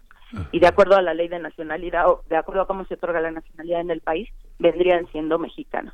Entonces es un tema más bien, este, pues de colocarlo en perspectiva numérica no es tal, ¿no? Así de, que nos están invadiendo, este, no es un tema de voluntad política y de asignar este pues los dineros suficientes para poder hacer esta gestión migratoria de forma adecuada y que sea respetuosa con los derechos humanos. ¿no? Sí, es que está, si nos puede explicar, Elisa, ¿en qué consiste, digamos, esta posición de, eh, del ministro de Relaciones Exteriores, Marcelo Ebrard, en el sentido de que México no es un tercer país?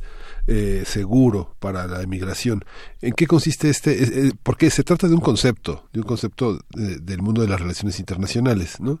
No, es, no es nada más un comentario, sino que es un concepto. Sí, sí, sí. Es, eh, de hecho, es parte de, eh, es, una de las vertientes del derecho de asilo, ¿no? Es el, el, tema del, del, acuerdo del tercer país seguro, pues no se ha dado mucho, por ejemplo, en Europa, y es cuando diversos estados, pues, acuerdan con un país que ahí puedan llegar los solicitantes de asilo para que se evalúen este, de manera detenida sus eh, sus solicitudes porque se tienen que realizar de manera individual no este y, bueno eh, pero claro ese ese tercer país seguro como su nombre lo dice tiene que cumplir ciertas condiciones. No tiene que ser en efecto seguro para para las personas solicitantes de asilo y a, y a cambio de esto pues bueno hay una contraprestación económica por lo general. México y Estados Unidos no han firmado este acuerdo. México no es, por supuesto, un país seguro para, para los migrantes en tránsito y para los solicitantes de asilo. Y este, entonces, bueno, creo que el canciller tiene toda la razón en decir, o sea, esto, esto no puede ser, ¿no? Claro, doctora Elisa Ortega, ¿cómo calificar lo que vimos ayer, este operativo que se presentó en la frontera sur de nuestro país, este freno a la caravana que venía, a la caravana de personas migrantes? Eh, y cómo también ponerlo en contraste con las declaraciones que hace esta mañana, que hizo esta mañana el presidente Andrés Manuel López Obrador. Él dice que por encima de las fronteras está la fraternidad, que no podemos juzgar a la gente que migra. Eh, y bueno, pues da esta cara, este discurso que, que, ya hemos conversado aquí, este discurso pro derechos, este discurso eh, amistoso, ¿no? Con las personas que vienen huyendo de sus países. Eh, ¿cómo, ¿Cómo ver lo que ocurrió ayer con esta, con esta visión que nos da eh, el presidente y que ha sostenido? Pues a mí me parece, o sea, realmente lo que se hizo ayer es lo que se hace día a día y eh, pues lo que dijo el presidente López Obrador hoy en la mañana, pues desde mi punto de vista no es más que un discurso demagógico, ¿no? Este es este discurso demagógico con el que inicia su administración, ¿no? Y que nos da esperanza a, a, a muchas personas, ¿no? O sea, a mí como académica yo dije, bueno, empieza a ser esto un cambio, pero ya después de que vemos cómo es la gestión migratoria en la realidad, ¿no? De, de, que vemos las condiciones que hay en la frontera sur, que vemos estos centros de detención que se siguen deteniendo todos los días, adultos y niños, que tenemos una niña que falleció en detención sí. la semana pasada, ¿no? En custodia del Instituto Nacional de Migración. O sea, para mí esto solamente se queda a nivel discursivo, a nivel demagógico, porque lo que trató de hacer ayer el gobierno mexicano es dar esta señal a Estados Unidos dos horas antes y decirle, ojo Estados Unidos, estoy haciendo mi trabajo, toma en cuenta esto a la hora de la reunión y de ejecutar esta amenaza de Trump del, del arancel, ¿no? Sí.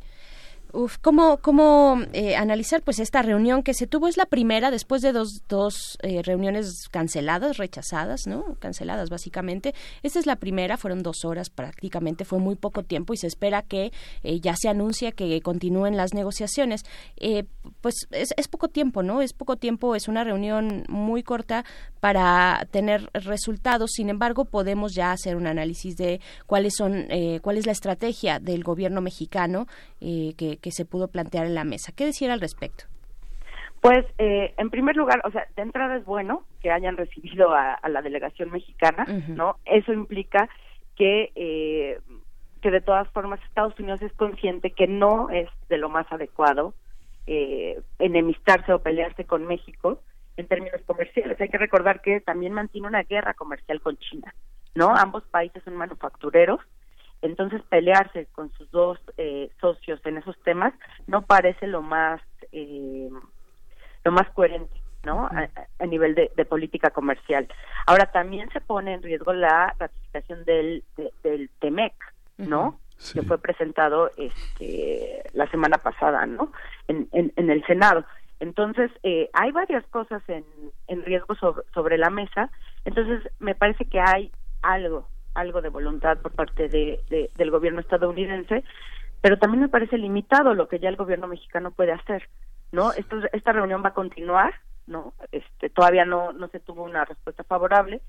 La amenaza está dada para el lunes uh -huh. eh, y bueno, la, la, la respuesta un poco ante pues esta falta de acuerdo al, al que se llegó ayer fue por parte del, de, del presidente López Obrador decir que puede analizar los productos a los que se podrían aplicar aquí aranceles, eh, como, como esta situación de, pues de respuesta, y eh, convocar este acto político con los tres niveles de gobierno el sábado en Tijuana. ¿no? ¿Cree que ese, Elisa, cree que ese acuerdo, cree que esa manifestación de la dignidad desgaste las relaciones con el presidente Trump?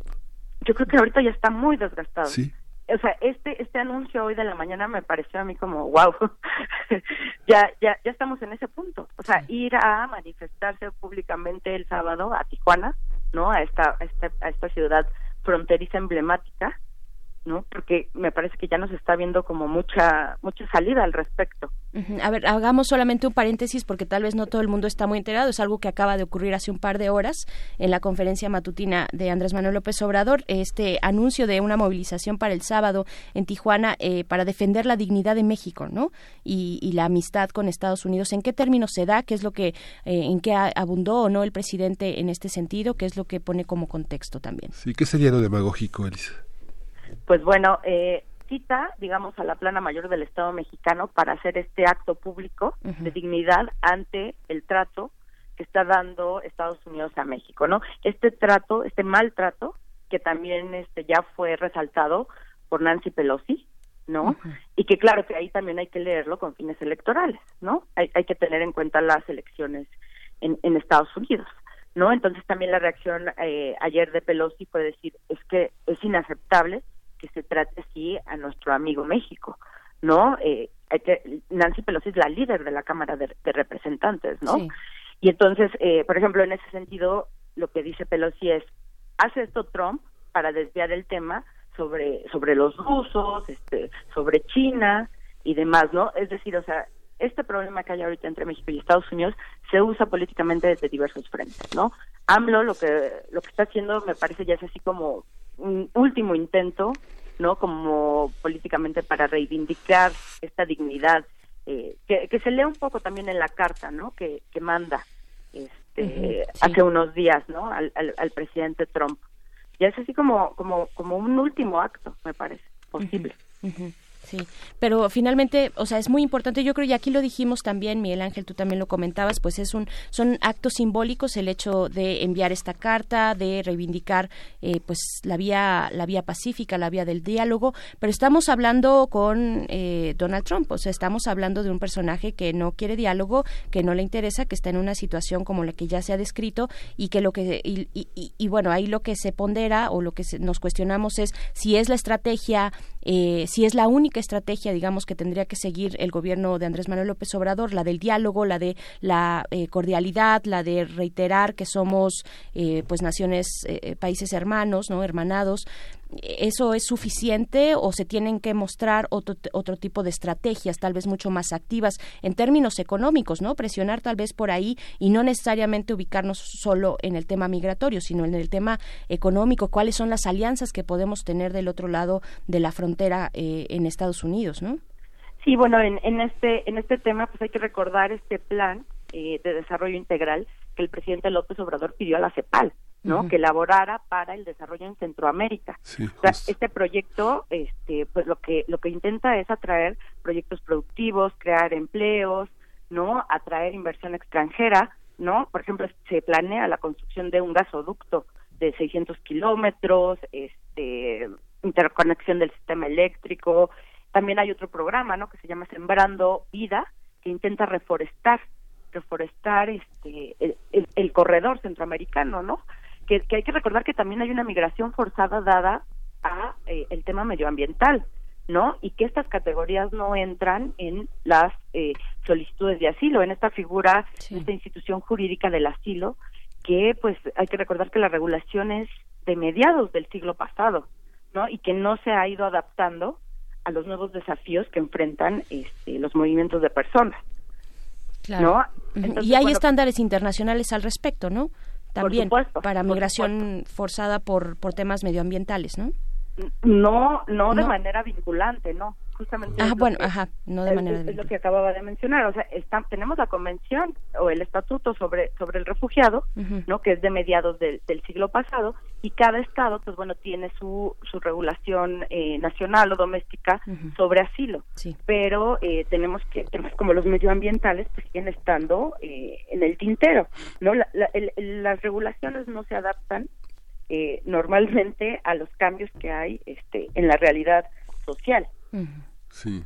Sí, bueno, ya explico esta parte de Centroamérica, porque no solo es la parte económica. Salvador tiene, tuvo nuevas elecciones, tiene un nuevo presidente que a partir justamente de la mitad de este año iniciará labores y está todavía el proceso pendiente de la rebelión en Nicaragua en un gobierno que Daniel Ortega todavía insiste en todos los tintes autoritarios y que hace difícil también la participación de otros países en este conflicto que pone eh, con, con pinzas el, la estabilidad de Nicaragua como un país de, negociaciones, de inversiones y, y, de libertades, ¿no? Claro. Y, y, bueno, también hay que recordar que Estados Unidos tiene una participación también en, en, la situación actual de Centroamérica. O, sea, el, el tema eh, tan delicado que hay en Centroamérica, pues necesita el esfuerzo conjunto, ¿no? De, de, de, los países este, fronterizos, pero pues por supuesto de Estados Unidos que tiene que tiene una responsabilidad en ello, ¿no? entonces, eh, de pronto puede ser muy fácil decir México frena esta migración pobre, eh, no blanca, que llegue a mi país a amenazar mi, mi, blanquitud y mi soberanía, este, porque al final eh, eh, eso es lo que hay, ¿no? En el, en el fondo. Sí, sí, sí. Pero creo que México no puede seguir quedándose callado y así como, como se había hecho estos últimos meses. Tiene que haber un cambio de política. Doctora Elisa Ortega, ya para despedirnos, a ver, en esta cuestión sabemos que el presidente Andrés Manuel López Obrador ha dicho desde un principio, desde eh, esta etapa de transición, ha dicho vamos a atacar las causas que, eh, que obligan a las personas a migrar, ¿no? Eh, vamos a atacarlas y ese ha sido el mensaje inicial que tiene y que mantiene con el presidente Donald Trump. Esto ¿Esto les, le significa algo a Donald Trump cuando él quiere nada más que México, de la manera que sea, pero que frene de una vez eh, la, la, migración en este contexto electoral en el, que en el que él se encuentra? Yo creo que Donald Trump no acaba de, de entender o no quiere o se hace el que no quiere entender eh, lo que está en el fondo de, de, esto que señala AMLO, que es realmente el derecho de permanecer en, en los países y el derecho de no migrar, el derecho de no migrar por causas forzadas que la situación económica, que la situación de violencia, que la situación medioambiental, entre otras, no te obliguen a salir forzadamente de tu país, ¿no? De hecho, esa es la idea del plan de, de la CEPAL, ¿no? Eh, mejorar estas estas estas regiones eh, de origen de, de, migrantes centroamericanos para que puedan permanecer este en sus países. Hay que recordar que es una migración forzada, no es voluntaria. ¿No? Si están saliendo de sus países es porque los están amenazando, por ejemplo, a los niños para ser mareros, los reclutan forzadamente y si no aceptan matan a algunos de sus familiares, este, es, es muy muy delicada la situación, ¿no? Muy compleja, por supuesto. Hay que no hay que perder de vista esa situación. Doctora Elisa Ortega Velázquez, investigadora del Instituto de Investigaciones Jurídicas de la UNAM, muchísimas gracias por conversar esta mañana con nosotros. Gracias, hasta luego. Gracias, hasta luego, Elisa. Vamos a hacer una pausa musical con The Soul Jazz Orchestra eh, con Mr. President.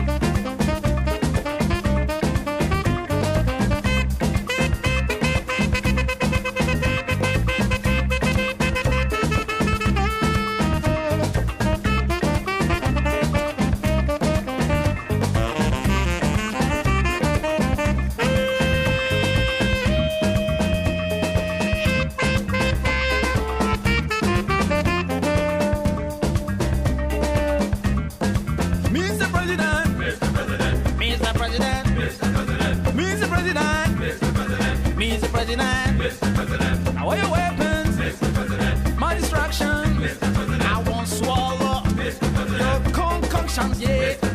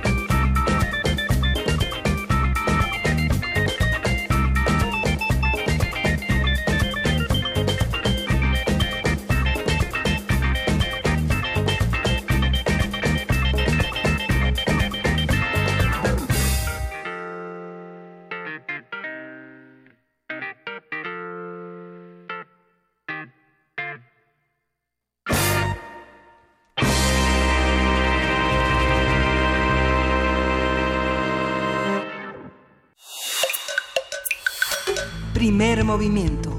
Hacemos comunidad. Son las 8 con 47 ya de la mañana de este jueves 6 de junio. Continuamos en la cabina de primer movimiento. Miguel Ángel Quemain, buenos días. Hola, buenos días, buenos días de nuevo, Berenice. En unos momentos más estaremos platicando, bueno, en nuestra nota nacional con la doctora Alenka Guzmán acerca del el fomento a la investigación y la ciencia en esta nueva administración, en la cuarta transformación. Pero antes queremos eh, dar la bienvenida, que se nos había resbalado por ahí con tantas prisas y, tantos temas, la bienvenida a la radio Nicolaita. En unos momentos nos vamos a despedir, pero no queremos eh, dejar de saludarles y que invitarles también a que nos comenten en nuestras redes sociales cómo amanecen por allá, cómo están en Morelia, esta radio de la Universidad de San Nicolás de Hidalgo que, transmite a través del 104.3. Estaremos con ustedes hasta las 9 de la mañana en unos momentos más. Eh, denos sus comentarios acerca de estos temas que se han propuesto para el día de hoy. También, como ustedes ya lo advirtieron en redes sociales, ya nos comentaron, pues ¿dónde está el doctor Alfredo Ávila? ¿Dónde está la, la sección de todos los jueves de Historia de México? Pues bueno, el doctor estará con nosotros hasta el próximo jueves en esta ocasión y, rara, rara, eh, pues la cuestión de que no, no pudo estar por acá, generalmente está y además de manera presencial. Le mandamos un abrazo al doctor Alfredo Ávila que por un contratiempo no pudo estar, pero eh, seguramente el próximo jueves podremos conversar sobre Historia de México en este hilo de la historia económica y también la historia fiscal.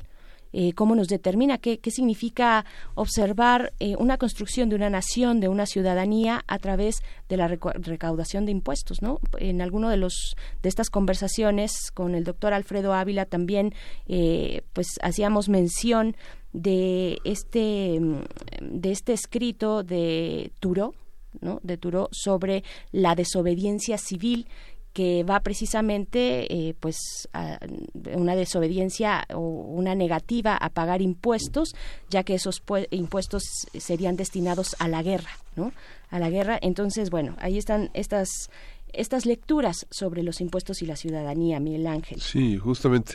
Y bueno, estas condicionantes del gobierno de los Estados Unidos para restablecer, eh, para reconsiderar el tema de los aranceles que arrancan el próximo lunes, esta condicionante que implica hacer las cosas a su modo y que hemos visto que será un tema muy desgastante a lo largo de este largo fin de semana de negociaciones y de manifestaciones o del gobierno de México ante este hecho.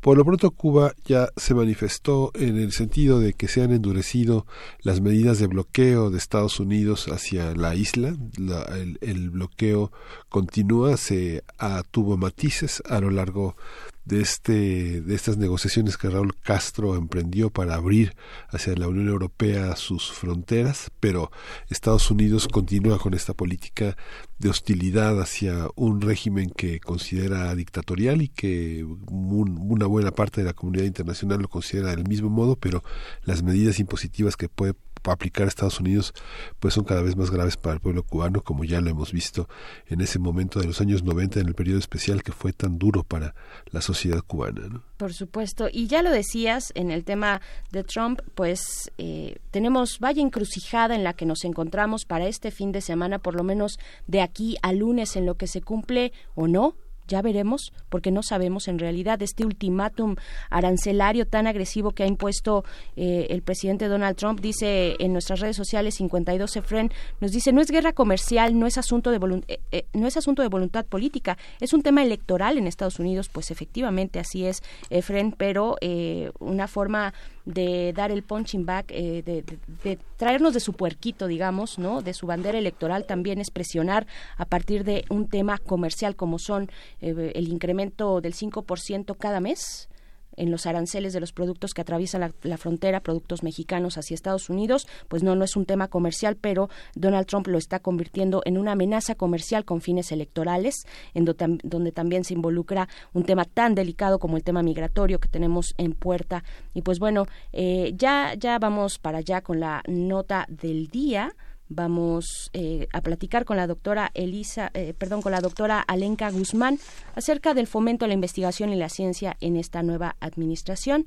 Recuerden que están nuestras redes sociales para recibir sus comentarios y pues vamos, vamos para allá a la nota del día. Primer movimiento. Hacemos comunidad. Nota del día. La comunidad científica ha pedido al gobierno federal reconsiderar la aplicación de medidas de austeridad en el sector de ciencia. Hace algunos días el Foro Consultivo Científico y Tecnológico advirtió que la política de austeridad del gobierno federal afectaría la operación y las investigaciones que realizan los centros públicos de investigación, los institutos nacionales de salud y otros, como el Instituto Politécnico Nacional, el Tecnológico Nacional de México, el Colegio de México y el Centro de Investigación y Estudios Avanzados. Asimismo, a principios de mayo, 3.190 investigadores firmaron una carta dirigida al presidente Andrés Manuel López Obrador en la que advierten de graves impactos por las medidas de austeridad. Otro tema que generó polémica fue la restricción de viajes a investigadores del Consejo Nacional de Ciencia y Tecnología. En su conferencia matutina del pasado lunes, el presidente López Obrador explicó que esta medida se tomó ya que muchos investigadores solo iban a pasear a costas del erario. Así es, el martes el CONACIT aclaró que los viajes de los investigadores no se verán afectados por las medidas de austeridad. A través de un comunicado precisó que los becarios académicos e investigadores no deberán solicitar permiso por escrito siempre y cuando no ocupen cargos de mando o enlace. Y a partir de las discusiones que se han dado sobre los recursos destinados a la investigación, vamos a hablar sobre los protocolos que deben seguirse, las negociaciones necesarias entre las partes y la importancia de la investigación científica para la construcción de una nación autónoma. Está con nosotros la doctora Alenka Guzmán, profesora del Departamento de Economía de la UAM.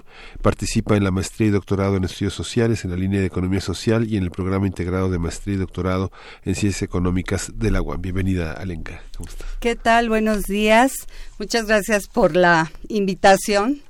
Eh, mi origen mi origen es Puma, así es que tengo mucho gusto de siempre venir aquí a este Radio Universidad. Al contrario, sí, es eh, origen Puma, nos dice, pero es profesora del Departamento de Economía de la UAM Iztapalapa, hay que decirlo. Exactamente. a quienes mandamos un abrazo. Doctora Alenka Guzmán, pues con este tema ya dimos en esta introducción distintos referentes, distintos momentos complicados, tensos, en la relación de eh, las instituciones de investigación y científicas en nuestro país con este nuevo gobierno. ¿Qué decir? ¿Cuál es el balance? Bueno, yo creo que eh, lo que ha ocurrido en días recientes nos lleva a la reflexión de cuestiones que deben de analizarse profundamente.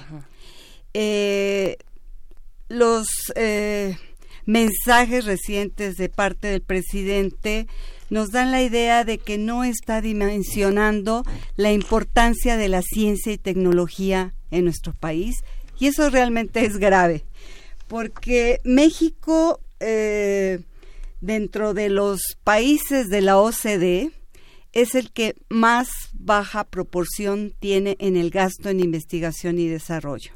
Tenemos menos de 0.5, mientras que el promedio de la OCDE es de 2% y ahí estamos considerando a los países de Europa Oriental que apenas están eh, pues construyendo estos esfuerzos. Y claro hay otros países como Corea que destinan 4.5 o para entender simplemente eh, a China eh, el crecimiento de China es entender lo que ellos destinaron a eh, la investigación y desarrollo y a la formación de capital humano. O sea, ese es, ese es fundamental. Cuando nosotros estamos, eh, digamos esto así como rápidamente, eh, tratando de entender la guerra comercial que se está estableciendo de Estados Unidos con China, pues el centro es la parte de la competencia tecnológica y esa, detrás de esa competencia tecnológica hay capacidades que se han formado. Entonces, en el caso de México, eh, yo creo que eh, hay cuestiones que no están precisas dentro de la política industrial. Una cosa que, que es muy importante es que cuando se trata de países de, de bajo medio ingreso, eh, digamos, la prioridad para la innovación de, las políticas de innovación debe estar como centrada en esas políticas, mejorar la productividad de industrias tradicionales, incrementar el valor agregado y eh, tener un empleo sostenido, diversificar la economía, establecer nichos para la competitividad global. Y entonces esto eh, lleva a que las políticas particulares de innovación, eh, digamos, es intensificar el escaneo global para poder ver qué, en qué nos especializamos. Este, además, eh, debe de haber una extensión de los servicios agrícolas, fortalecer la relevancia del mercado y la calidad de las instituciones de, que desarrollan investigación y desarrollo, las instituciones públicas. Promover, eh, digamos, la competencia tecnológica y empresarial de firmas locales y empresarias. Promover la, la capacidad de innovación y promover también que el sector público, el sector privado entre en las actividades de investigación y desarrollo. Pero se supone que nosotros estamos identificados como un país en donde tenemos un ingreso, un ingreso medio, pero además, o sea, en una situación emergente, es decir, que, que estamos un poquito más arriba. Entonces, ¿qué debe de ser la parte de estas eh, políticas? Incrementar la, la disponibilidad de trabajos de alto nivel. Significa que nosotros tenemos que tener gente más preparada. Por lo tanto, las universidades no deben de haber reducido su presupuesto y además tenemos que ver que las universidades eh, deben cada vez buscar programas de calidad, de estar en la frontera de la ciencia y de la tecnología. Es decir, eh, pues parece esta propuesta de crear 100 universidades y en donde se, se habla pues más bien de la formación técnica, pero que la gente sienta que tiene un diploma universitario, pues debe de ser pensado eh, de otra manera. Dentro de esto, este, ¿qué, ¿cuáles son las, eh, las actividades de, de política de innovación en donde estamos consideradas las universidades y los institutos de investigación? Promover la colaboración y los vínculos entre firmas privadas e instituciones públicas de investigación, educación y administración pública de políticas de innovación. O sea, es decir, debe de haber una interacción, vasos comunicantes entre todas estas agentes sociales. Eh, promover las derramas de la, de la, de la, de la inversión extranjera directa. O sea, eh, ¿qué significa eso? Nosotros tenemos en nuestro país empresas transnacionales y muchas de esas empresas no desarrollan trabajos de investigación y desarrollo. ¿De qué manera nosotros podemos aprovechar las externalidades?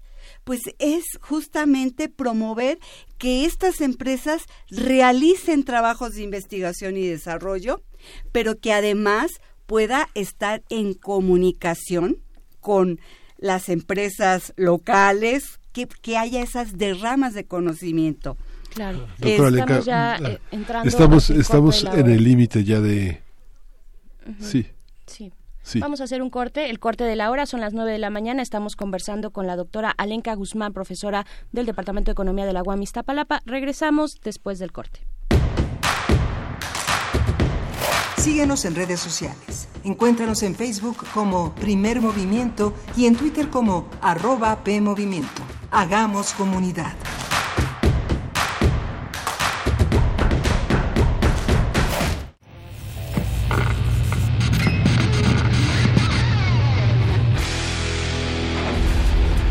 Por cortesía de cuando el rock dominaba el mundo, un minuto de...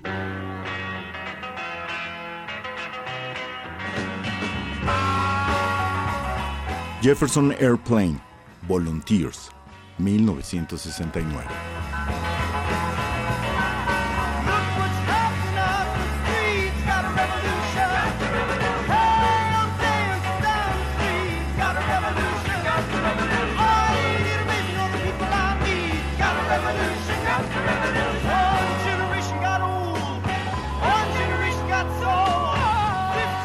Escúchanos todos los viernes a las 18.45 horas por esta frecuencia, 96.1. Radio UNAM, Experiencia Sonora.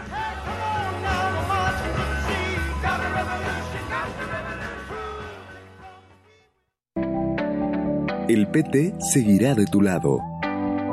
Fue mucha la confianza depositada en el Partido del Trabajo, la cual se traducirá en respetar y honrar el mandato del pueblo el cambio que tanto anhelamos. Asumamos juntos el reto que representa la nueva etapa de México. Participa, acércate al Partido del Trabajo. Vamos a cumplir lo prometido. No te vamos a fallar. El PT está de tu lado. No esperes a que llegue la tormenta. Prepárate. Si hay alerta de ciclón tropical, toma tus precauciones. Desconecta todos los aparatos eléctricos y el interruptor de energía. Si tu vivienda es frágil o el techo es de material endeble, identifica el refugio temporal más cercano a tu comunidad y trasládate allí. Sigue las recomendaciones de protección civil y mantente a salvo. Comisión Nacional del Agua. Gobierno de México.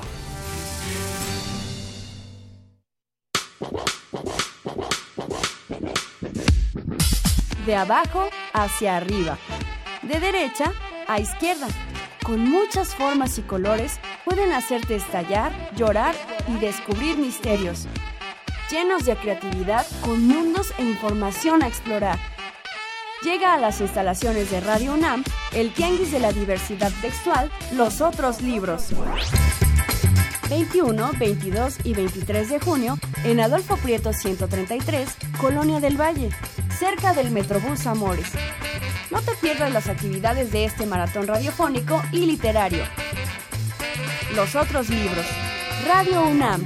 Experiencia sonora.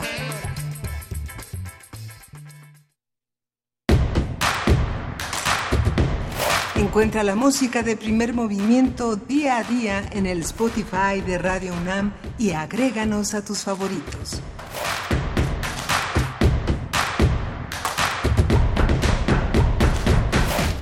Bienvenidos, bienvenidas a la tercera hora de primer movimiento. Son las nueve con cuatro de la mañana y estamos en cabina. Continuamos en esta conversación con la doctora Alenka Guzmán, profesora del Departamento de Economía de la UAM Iztapalapa. Miguel Ángel, pues continuamos con esta conversación eh, breve, corta, pero que es muy importante, muy relevante, doctora. Por favor, ¿con qué, con qué continuar en esta relación de, las, de los institutos, de las universidades, de la ciencia, la tecnología en relación con el nuevo gobierno? Bueno, pues mire, ya directamente para poder justificar la importancia que tiene la movilidad de los investigadores, tanto a nivel nacional como internacional, es que facilita, eh, digamos, el flujo de conocimiento internacional y de una integración global, ¿verdad? Y, y, además de eh, las industrias locales y de la, de la parte pública de investigación y desarrollo.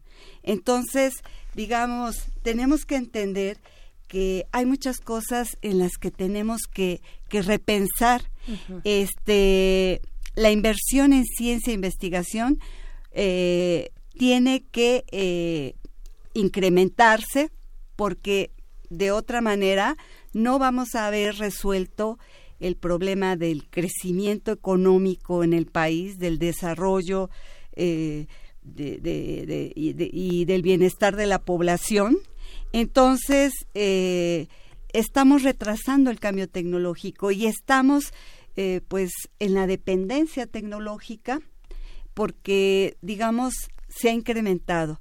los acuerdos que el, el TEMEC lo único que, nos deja ver es que eh, se reforzó todavía más la protección este, intelectual, lo cual desfavorece eh, eh, esta cuestión de, de poder poder tener una estrategia imitativa este y entonces pues los investigadores tienen que estar apoyados. Entonces, yo creo que yo creo que no, no se debe de ver que los investigadores estamos siendo solamente beneficiarios del erario.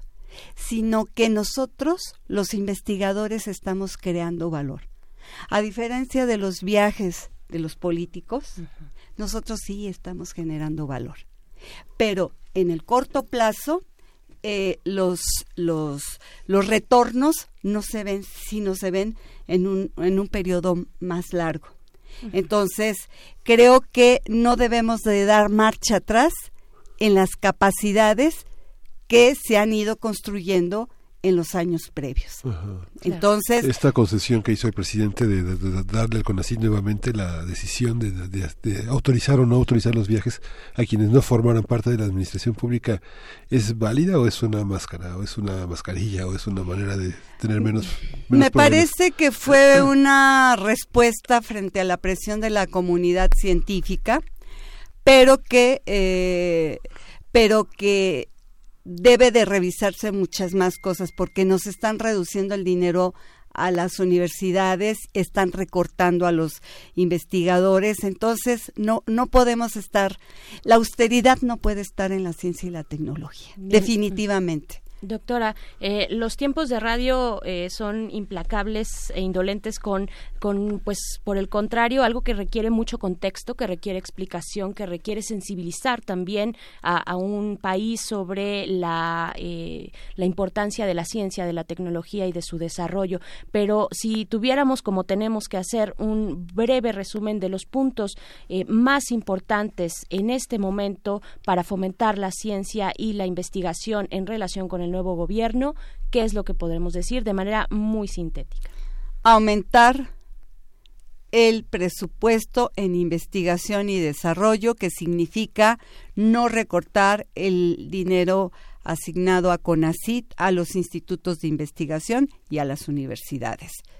Porque, dado que tenemos empresarios que no están acostumbrados a esta dinámica de, de, invertir en investigación y desarrollo, debe ser el, sector público la parte que eh, fomente esta situación y que realice.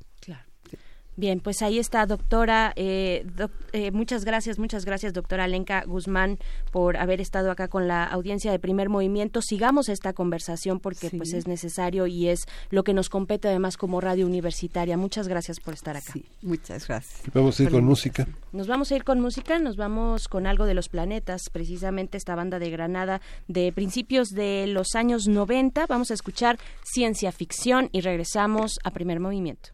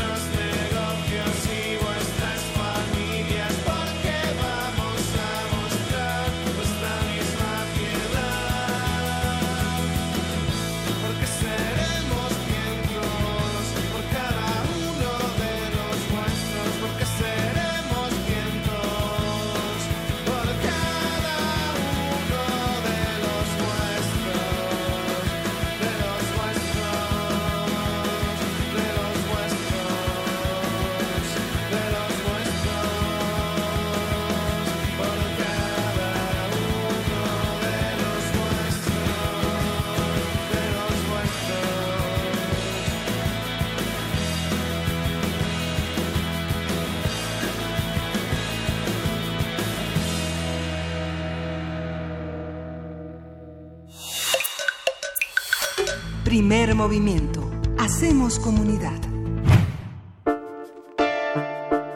Es hora de poesía necesaria. Y en el mes del orgullo y de la diversidad vamos a leer Cuerpo Presente, un poema del poeta y dramaturgo español Federico García Lorca, quien fue fusilado, como sabemos, eh, por el franquismo en 1936 durante los primeros días de la Guerra Civil. Su poesía es emblemática de la generación del 27 y también es conocida su preferencia, su preferencia sexual eh, orientada hacia la homosexualidad y por eso es importante leer y tener estos referentes desde la poesía. En la música y para celebrar todas las preferencias, vamos a escuchar Love Song de The Cure. Eh, una de las consignas de la diversidad sexual, eh, pues recientemente es la de amor es amor, love is love. Eso es lo que ha sonado en las distintas marchas del orgullo. Estamos en junio, mes del orgullo, y pues vamos con esto que es Cuerpo Presente de García Lorca. La piedra es una frente donde los sueños gimen, sin tener agua curva ni cipreses helados. La piedra es una espalda para llevar al tiempo con árboles de lágrimas y cintas y planetas. Yo he visto lluvias grises correr hacia las olas levantando sus tiernos brazos acribillados para no ser cazadas por la piedra tendida que desata sus miembros sin empapar la sangre porque la piedra coge simientes y nublados, esqueletos de alondras y lobos de penumbra, pero no da sonidos ni cristales ni fuego, sino plazas y plazas y otras plazas sin muros. Ya está sobre la piedra Ignacio el bien nacido, ya se acabó. ¿Qué pasa? Contemplad su figura. La muerte le ha cubierto de pálidos azufres y le ha puesto cabeza de oscuro minotauro. Ya se acabó. La lluvia penetra por su boca, el aire como loco deja su pecho hundido, y el amor, empapado con lágrimas de nieve, se calienta en la cumbre de las ganaderías. ¿Qué dicen? Un silencio con hedores reposa. Estamos con un cuerpo presente que se esfuma, con una forma clara que tuvo ruiseñores, y, y le vemos llenarse de agujeros sin fondo. ¿Quién arruga el sudario? No es verdad lo que dice. Aquí no canta nadie, ni llora en el rincón, ni pica las espuelas, ni espanta la serpiente. Aquí no quiero más que los ojos redondos para ver ese cuerpo sin posible descanso, yo quiero ver aquí los hombres de voz dura, los que doman caballos y doman los ríos, los hombres que les suena el esqueleto y cantan con una boca llena de sol y pedernales. Aquí quiero yo verlos delante de la piedra, delante de este cuerpo con las riendas quebradas. Yo quiero que me enseñen dónde está la salida para este capitán atado por la muerte. Yo quiero que me enseñen un llanto como un río, que tenga dulces nieblas y profundas orillas, para llevar el cuerpo de Ignacio y que se pierda sin escuchar el doble resuello de los toros, que se pierda en la plaza redonda de la luna, que finge como una niña doliente res inmóvil, que se pierda en la noche sin canto de los peces y en la maleza blanca del humo congelado. No quiero que le tapen la cara con pañuelos para que se acostumbre con la muerte que lleva. Vete, Ignacio, no sientas el caliente bramido, duerme, vuela, reposa, también se muere el mar. Thank you.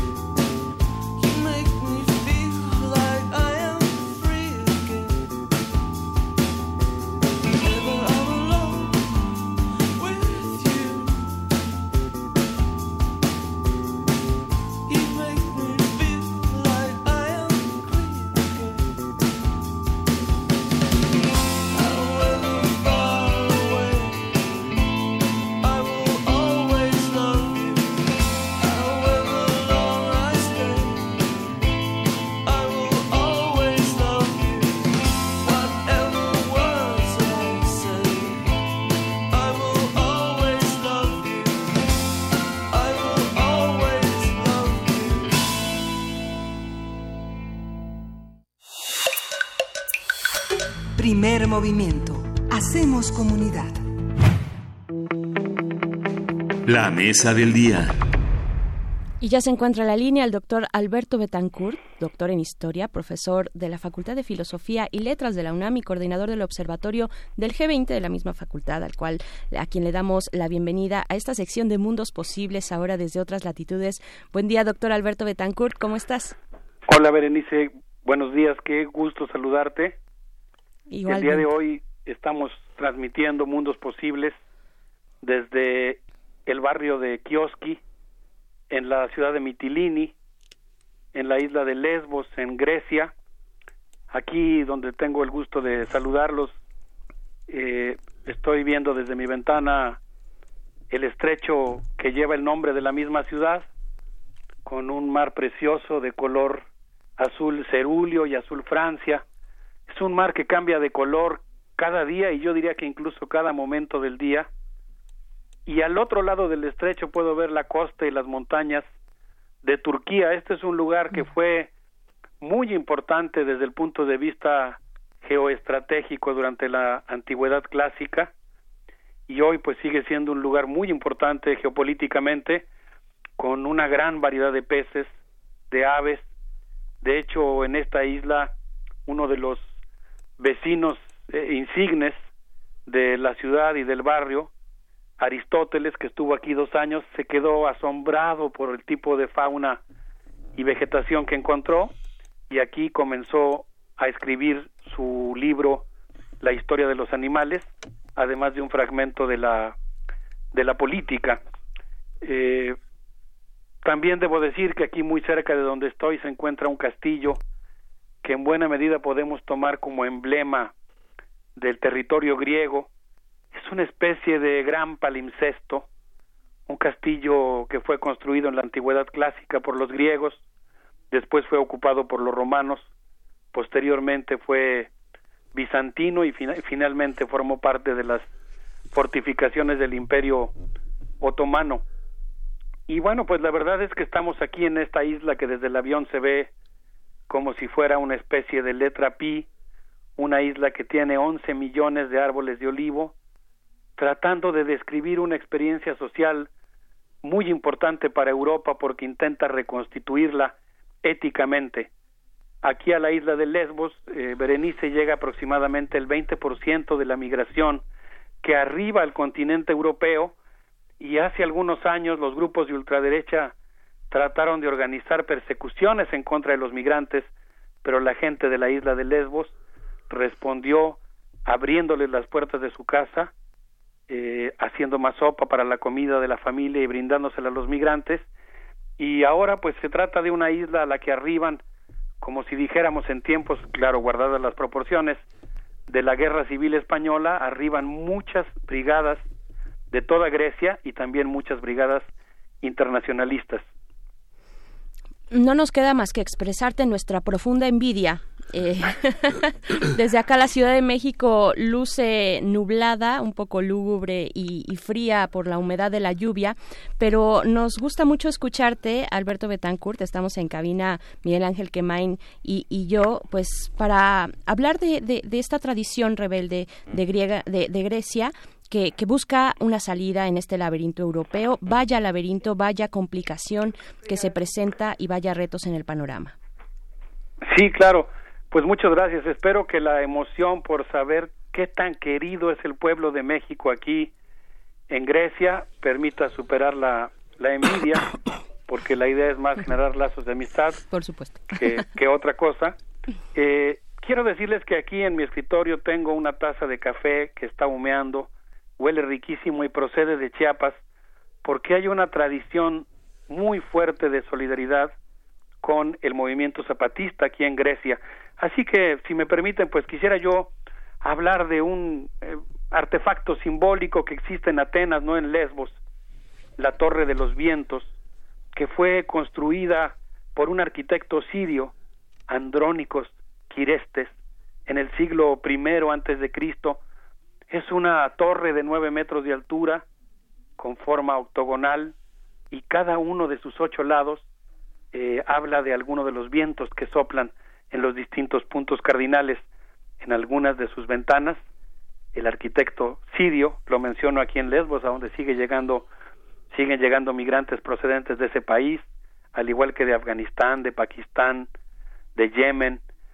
Pues ese arquitecto sirio colocó algunos silbatos en las ventanas de las paredes de la Torre de los Vientos para que anunciaran de dónde venían los vientos. Y hoy, si te parece bien, si les parece bien, Berenice, Miguel Ángel, me gustaría usar esa torre como una especie de dispositivo retórico para hablar de algunos de los vientos políticos que soplan aquí en Europa y particularmente en Grecia y cómo lo recibe la izquierda griega. Fabuloso, claro que sí.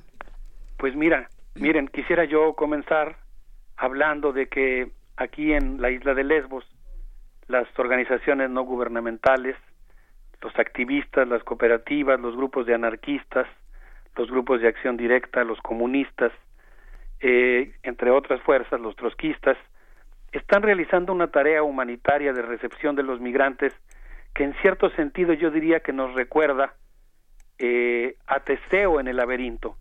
Podríamos decir que en esta primera pared de la Torre de los Vientos sopla Boreas, el viento frío que cubrió a este continente tan prodigioso cuando Europa dejó de ser, como lo anunciaba en su proyecto original, un proyecto de expansión de derechos, de construcción de un nuevo pacto social y comenzó a volverse paulatinamente un continente con el frío, la inmoralidad y la inhumanidad propia de la ambición y el sistema económico por la política económica neoliberal.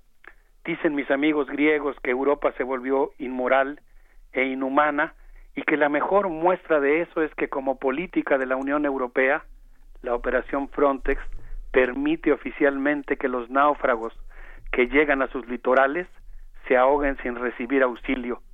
Ayer estaba yo en una cafetería aquí en el centro de la ciudad de Mitilini cuando fue muy emocionante ver llegar a los compañeros de una ONG griega, de una ONG española, perdón, que llegaron a la cafetería, un grupo muy grande que como otros grupos procedentes del resto de Europa están participando en las tareas de rescate. Es legendario el caso de los bomberos españoles que han sido acusados de tráfico de humanos por participar en tareas humanitarias, de tal manera que el viento que viene del norte, el viento de Borias, anuncia que la Unión Europea desmantela el estado, el mínimo estado benefactor que había construido en su fundación y pues el propio Jean-Claude Juncker, quien presidió el Consejo Europeo, ha dicho que se excedieron en el tipo de austeridad que le exigieron al pueblo griego, al que nunca le dieron la palabra. Y Yanis eh, Varoufakis, el eh, autor del texto El Minotauro en su laberinto.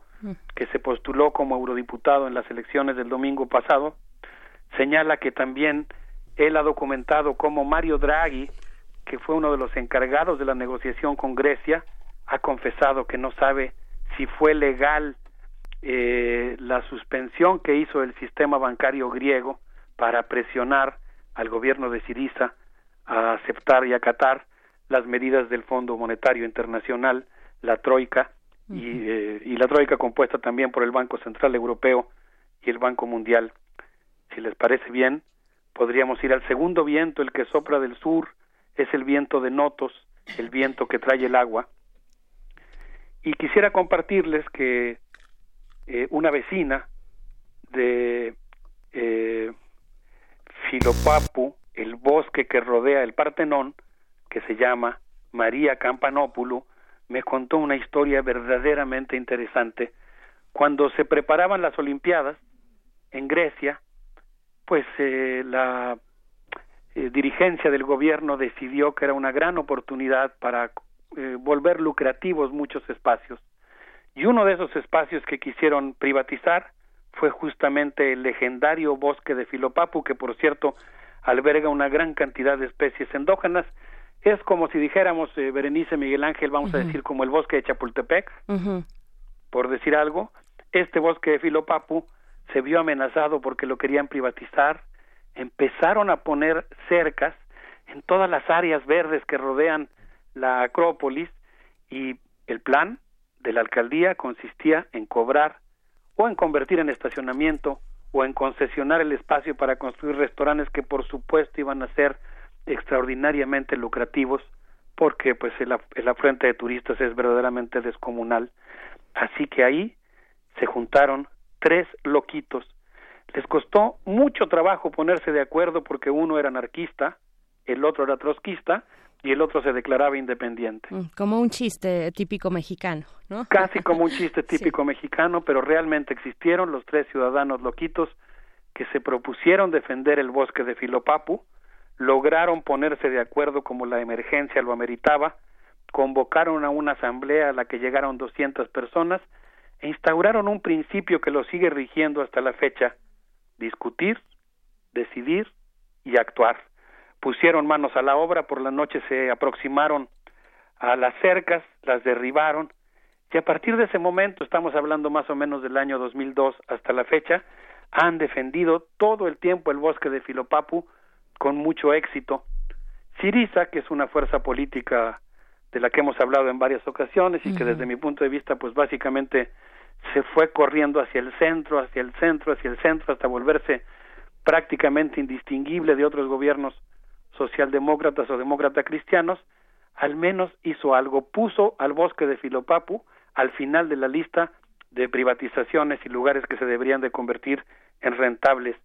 Fue un gran triunfo ciudadano y según me contó María Campanópoulou, pues ahora cada vez que uno camina por la ciudad de Atenas y aspire el aroma de una flor, eso es el resultado, ese perfume, digámoslo así, es el resultado de un triunfo de la movilización ciudadana. Qué bello, qué belleza, doctor Alberto Betancourt. ¿Te parece si en este viento del sur, dentro de los cuatro que nos propones, hacemos una pausa musical?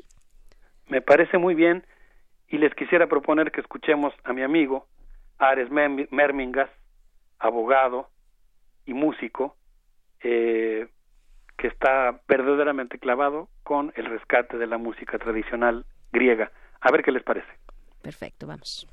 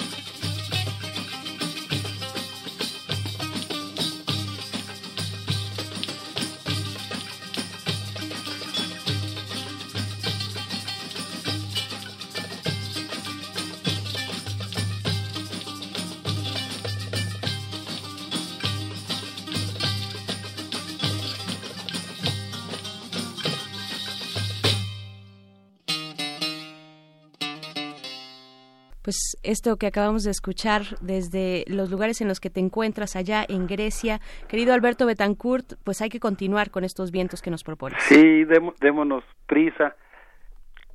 Kikias trae el viento del noreste lleno de granizo y yo diría que es el viento que sopló como expresión del conservadurismo político que se expresó en las urnas en las pasadas elecciones europeas que eligieron a 751 diputados del Parlamento Europeo, correspondientes a 325 millones de electores, la segunda democracia más grande del mundo después de India, que corresponde al electorado conformado por los 28 países que forman la Unión, y a mí me decía mi amigo Yanis Elafrost, uno de los creadores de este movimiento que impulsa la reconstrucción ética de Europa a partir de luchar contra la explotación, que en realidad se puede ver a Europa como una especie de gran laberinto del que es muy difícil salir, porque la Unión Europea le resta soberanía a los países, cuando hay un cambio o un viento progresista en alguno de ellos, la mayoría de los demás están controlados por el establishment y por lo tanto es muy difícil salir de ese de ese laberinto. eh, el siguiente viento es el viento que viene del este, es el viento de, el viento de Apeliotas y para hablar sobre él quisiera del viento que viene de Medio Oriente, de la Asia, incluso la más lejana, quisiera mencionarles una entrevista que pude hacer a Nikos Sanes Angeli, quien es cooperativista de una de un café que se llama Sidrimi, que quiere decir el escombro y que se refiere a la posibilidad de reconstruir las cosas cuando han salido mal. Y él nos cuenta que él viene de Patras, una la tercera ciudad más importante de Grecia, donde el movimiento social estaba un poco adormecido hasta que a partir de 2012 que comenzaron a llegar los migrantes afganos activaron un poco la vida política del lugar. Él dice que cuando empezaron a llegar los afganos refugiados por la guerra que, se, que Estados Unidos y la OTAN libran en ese país, eh, la ultraderecha salió a los barrios de Patras para limpiarlos, entre comillas. Salía a perseguir a los migrantes.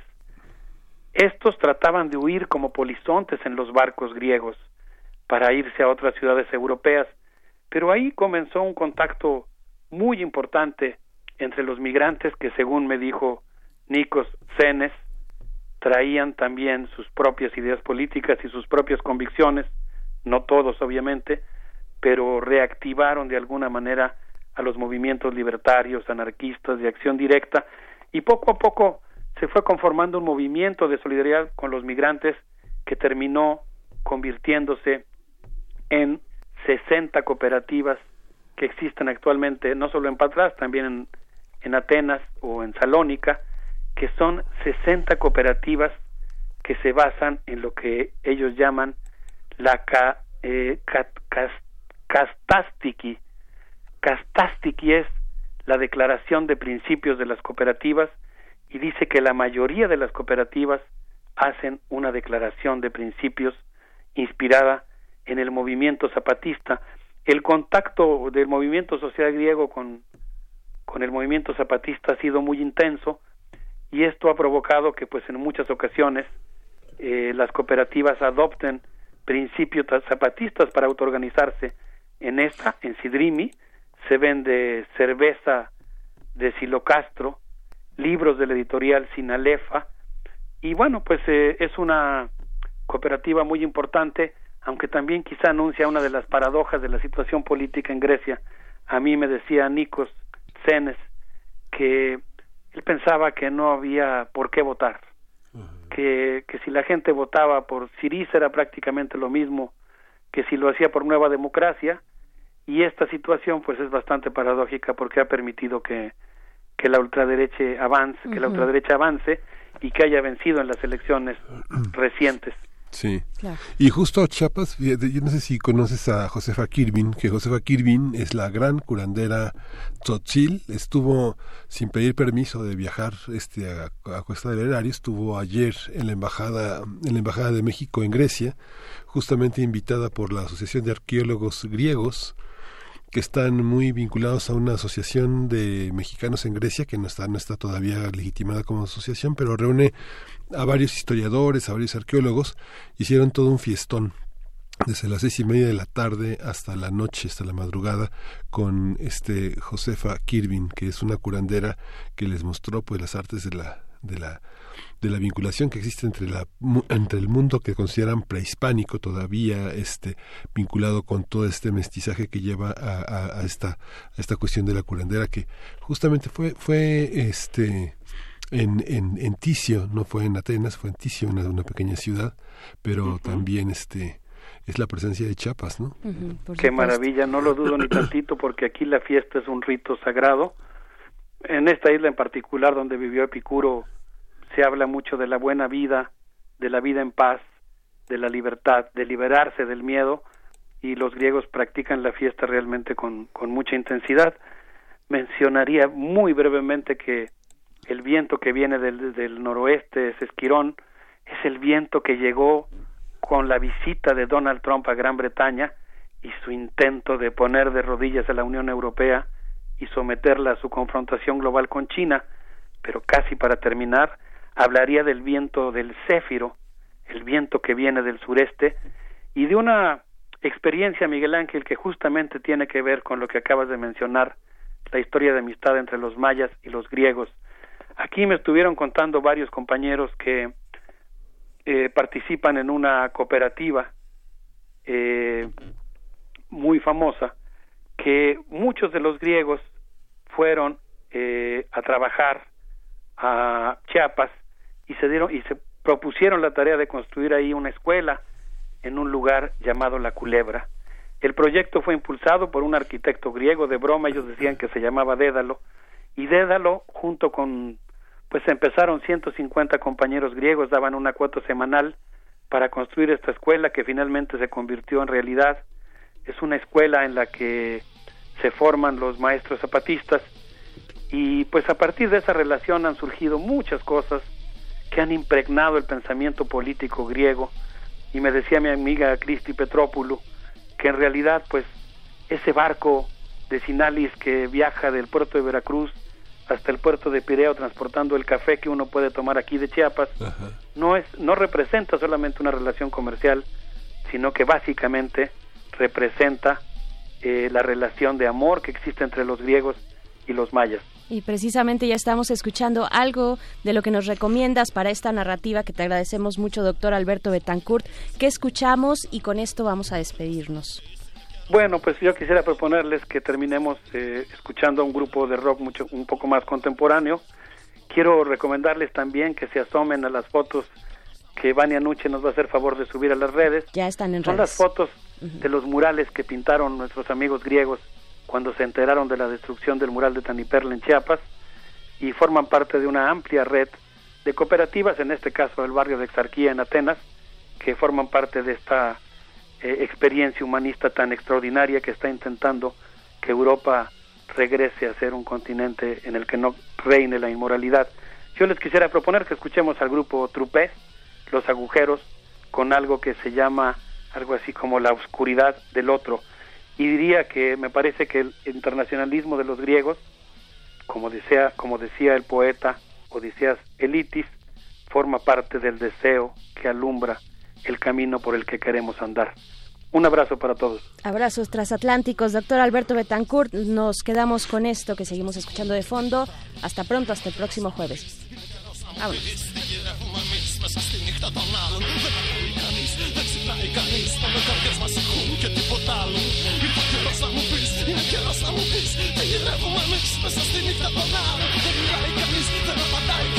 Λες κουβές σου προβάλλουν πάνω στο πάγο Ήρθε ο καιρός να μου πεις, είναι καιρός να μου πεις Τι γυρεύουμε εμείς μέσα στη νύχτα των άλλων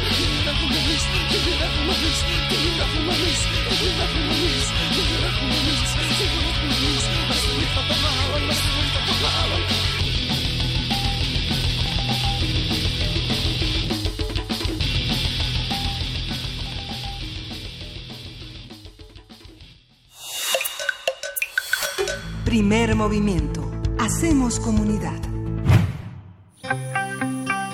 Biosfera en equilibrio. Doctora Clementina Equigua, muy buenos días, bienvenida a tu sección Biosfera en Equilibrio. Estamos en esta cabina Miguel Ángel Quemain y Berenice Camacho, ¿cómo estás? Buenos días, Berenice y Miguel Ángel, pues aquí muy bien, un poco más frescos finalmente después de unos días calurosos. Sí. Nos vino muy bien, la verdad. La verdad que sí. Y pues limpió muy bien el aire. Así es, y pues precisamente para hablar del Día Mundial del Medio Ambiente que fue el día de ayer, ¿no? Que parece que, que eh, nos pones así esta, esta referencia, parece que ya no existe la región más transparente. Exactamente, bueno, pues estaba yo pensando qué, qué, qué es lo que nos recuerda más lo que está sucediendo con nuestro planeta. Y bueno para nosotros los mexicanos y particularmente los citadinos no los los habitantes de la Ciudad de México pues el famoso libro de Carlos Fuentes es una gran metáfora. Esta el título maravilloso de la región más transparente que lo deja eh, lo deja así como una idea general, no solamente para la Ciudad de México, que, que pues ahora ya yo creo que no es la, la región más transparente, pero esas regiones transparentes yo creo que ya no existen ni aquí ni en China. Entonces, bueno, eh, la Organización de las Naciones Unidas, o lo que todos conocemos como la ONU, en esta conmemoración del Día Mundial del Medio Ambiente, pues eso es a lo que alerta un poco voy a hacer un paréntesis de cómo surgió este Día Mundial del Medio Ambiente, porque pues yo realmente no no lo, me percataba mucho de, de la importancia de este día hasta que pues recientemente me he puesto a estudiar. Y una de las cosas que pues nos alerta sobre todo a las personas que en 1972 quizá éramos estudiantes y y no estábamos muy conscientes de lo que se sucedía en el mundo, en ese 1972 la Asamblea General de la ONU aprobó una resolución que designaba el 5 de junio como el Día Mundial del Medio Ambiente. Y en esa resolución pedía a los gobiernos y a las organizaciones que pertenecen al sistema de las Naciones Unidas a que todos los años emprendan en ese día actividades mundiales que reafirmen su preocupación por la protección y el mejoramiento del ambiente, con miras a hacer más profunda la conciencia de los problemas del medio ambiente y a preservar en la determinación expresada en la conferencia es muy interesante porque pues este problema ambiental por lo visto no es una novedad, ¿no? Lo que estamos viviendo.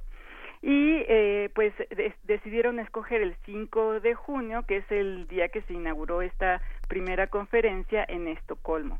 La conferencia era sobre el medio humano y eh, pues se conoce mejor como la conferencia de Estocolmo el objetivo de esta reunión era forjar una visión común sobre los aspectos básicos de la protección y la mejora del medio ambiente, del medio humano, como llamaban ellos.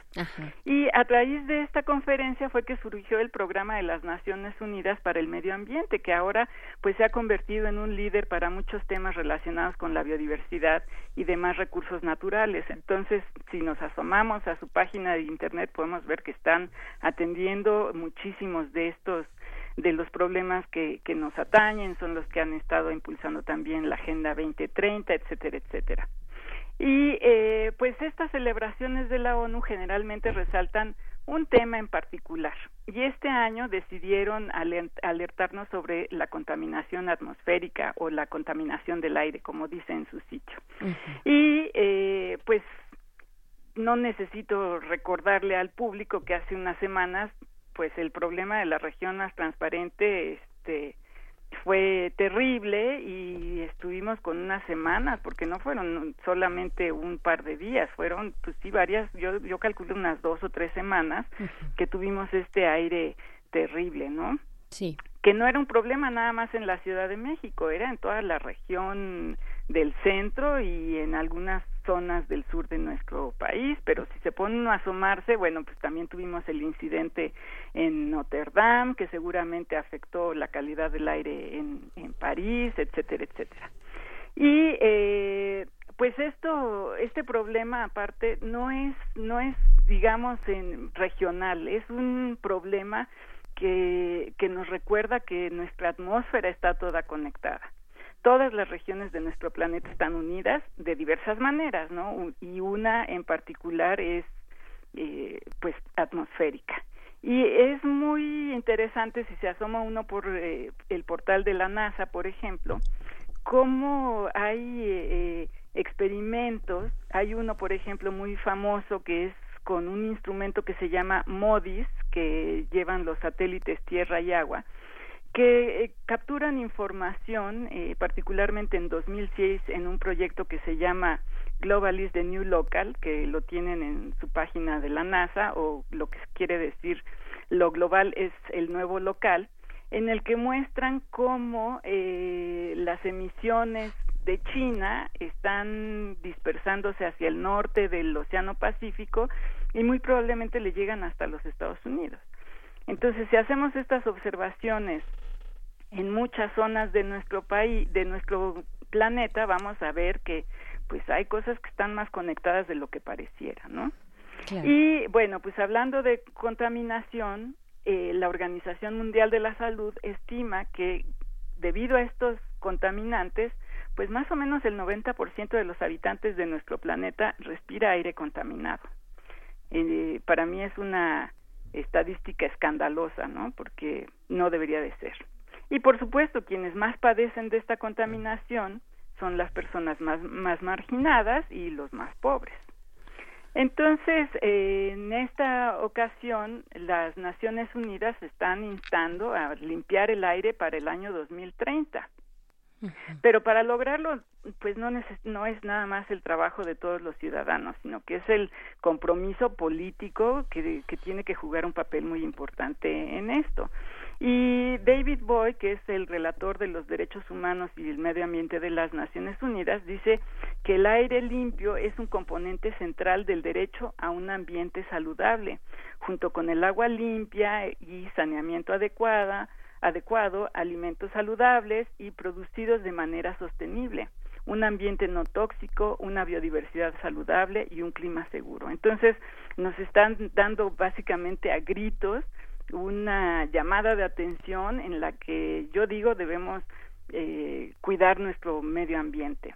Y pues volviendo a la metáfora de la región más transparente, pues la ONU sí nos dice que volver a tener un, limpio, un aire limpio en todo el mundo, pues y para cumplir esta meta del 2030 o del 2030, es necesario impulsar la economía circular, que pues no, a lo mejor no la pensamos muy cotidianamente, pero consiste en reparar, reciclar, reutilizar y refabricar, ¿no? O sea, un poco volver a los estilos de antes, que no tirábamos la ropa, ¿no? Que no tirábamos los aparatos una vez que se descomponían, sino que los, los volvíamos a usar o los pasábamos a otra persona, que de alguna manera esto logra reducir hasta el 99% de los desechos de algunos sectores industriales y de las emisiones de gases de efecto invernadero. Entonces es una gran llamada de atención y es una manera de decir que sí se puede, ¿no?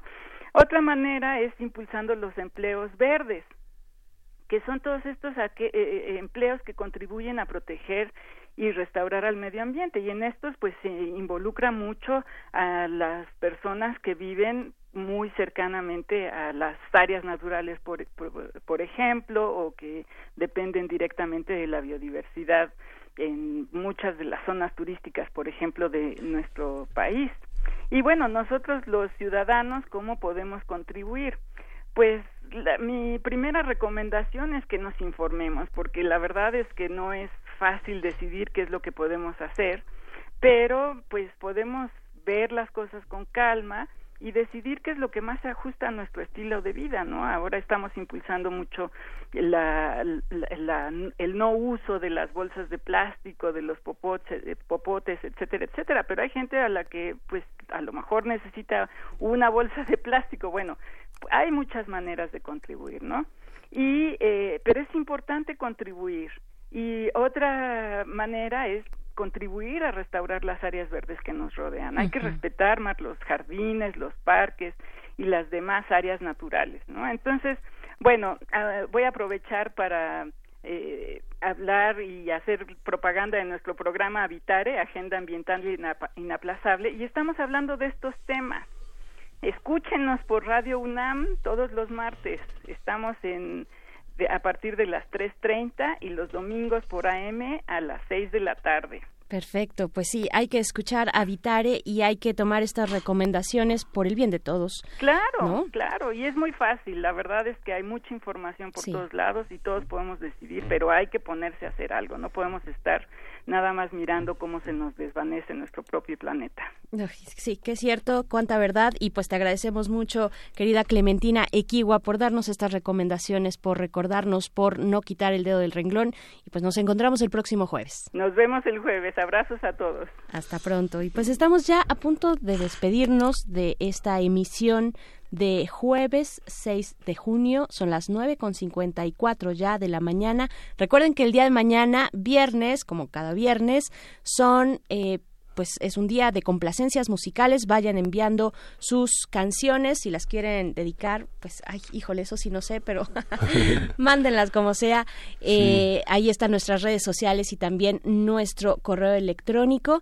Y pues nos vamos a despedir. Ah, bueno, también el Cineclub Hertziano, que ya, ya dijimos el día de mañana. Vamos a estar conversando sobre esta película surcoreana. Es una coproducción surcoreana norteamericana, eh, Okja, que la pueden encontrar en Netflix, pero también en muchos otros lugares. Si la quieren, si ya la tienen, pues es una buena adquisición y plantea estos retos precisamente de la alimentación, de la industria alimentaria en estos momentos de un crecimiento demográfico importante en el mundo y una y pues una protección al medio ambiente, todos esos paradigmas, pues nos lo plantea esta, esta propuesta para el Cine Club de mañana y nos despedimos ya. Nos despedimos, pero no sin antes decir que me recuerdan que aquí Viricuta está de luto, asesinaron el sábado pasado a Miguel Vázquez mientras salía del hospital a visitar a su hermano Agustín Vázquez, líderes activistas profundos en este conflicto minero que corresponde a esta zona viricuta que tratan de recuperar sus territorios sagrados y nuevamente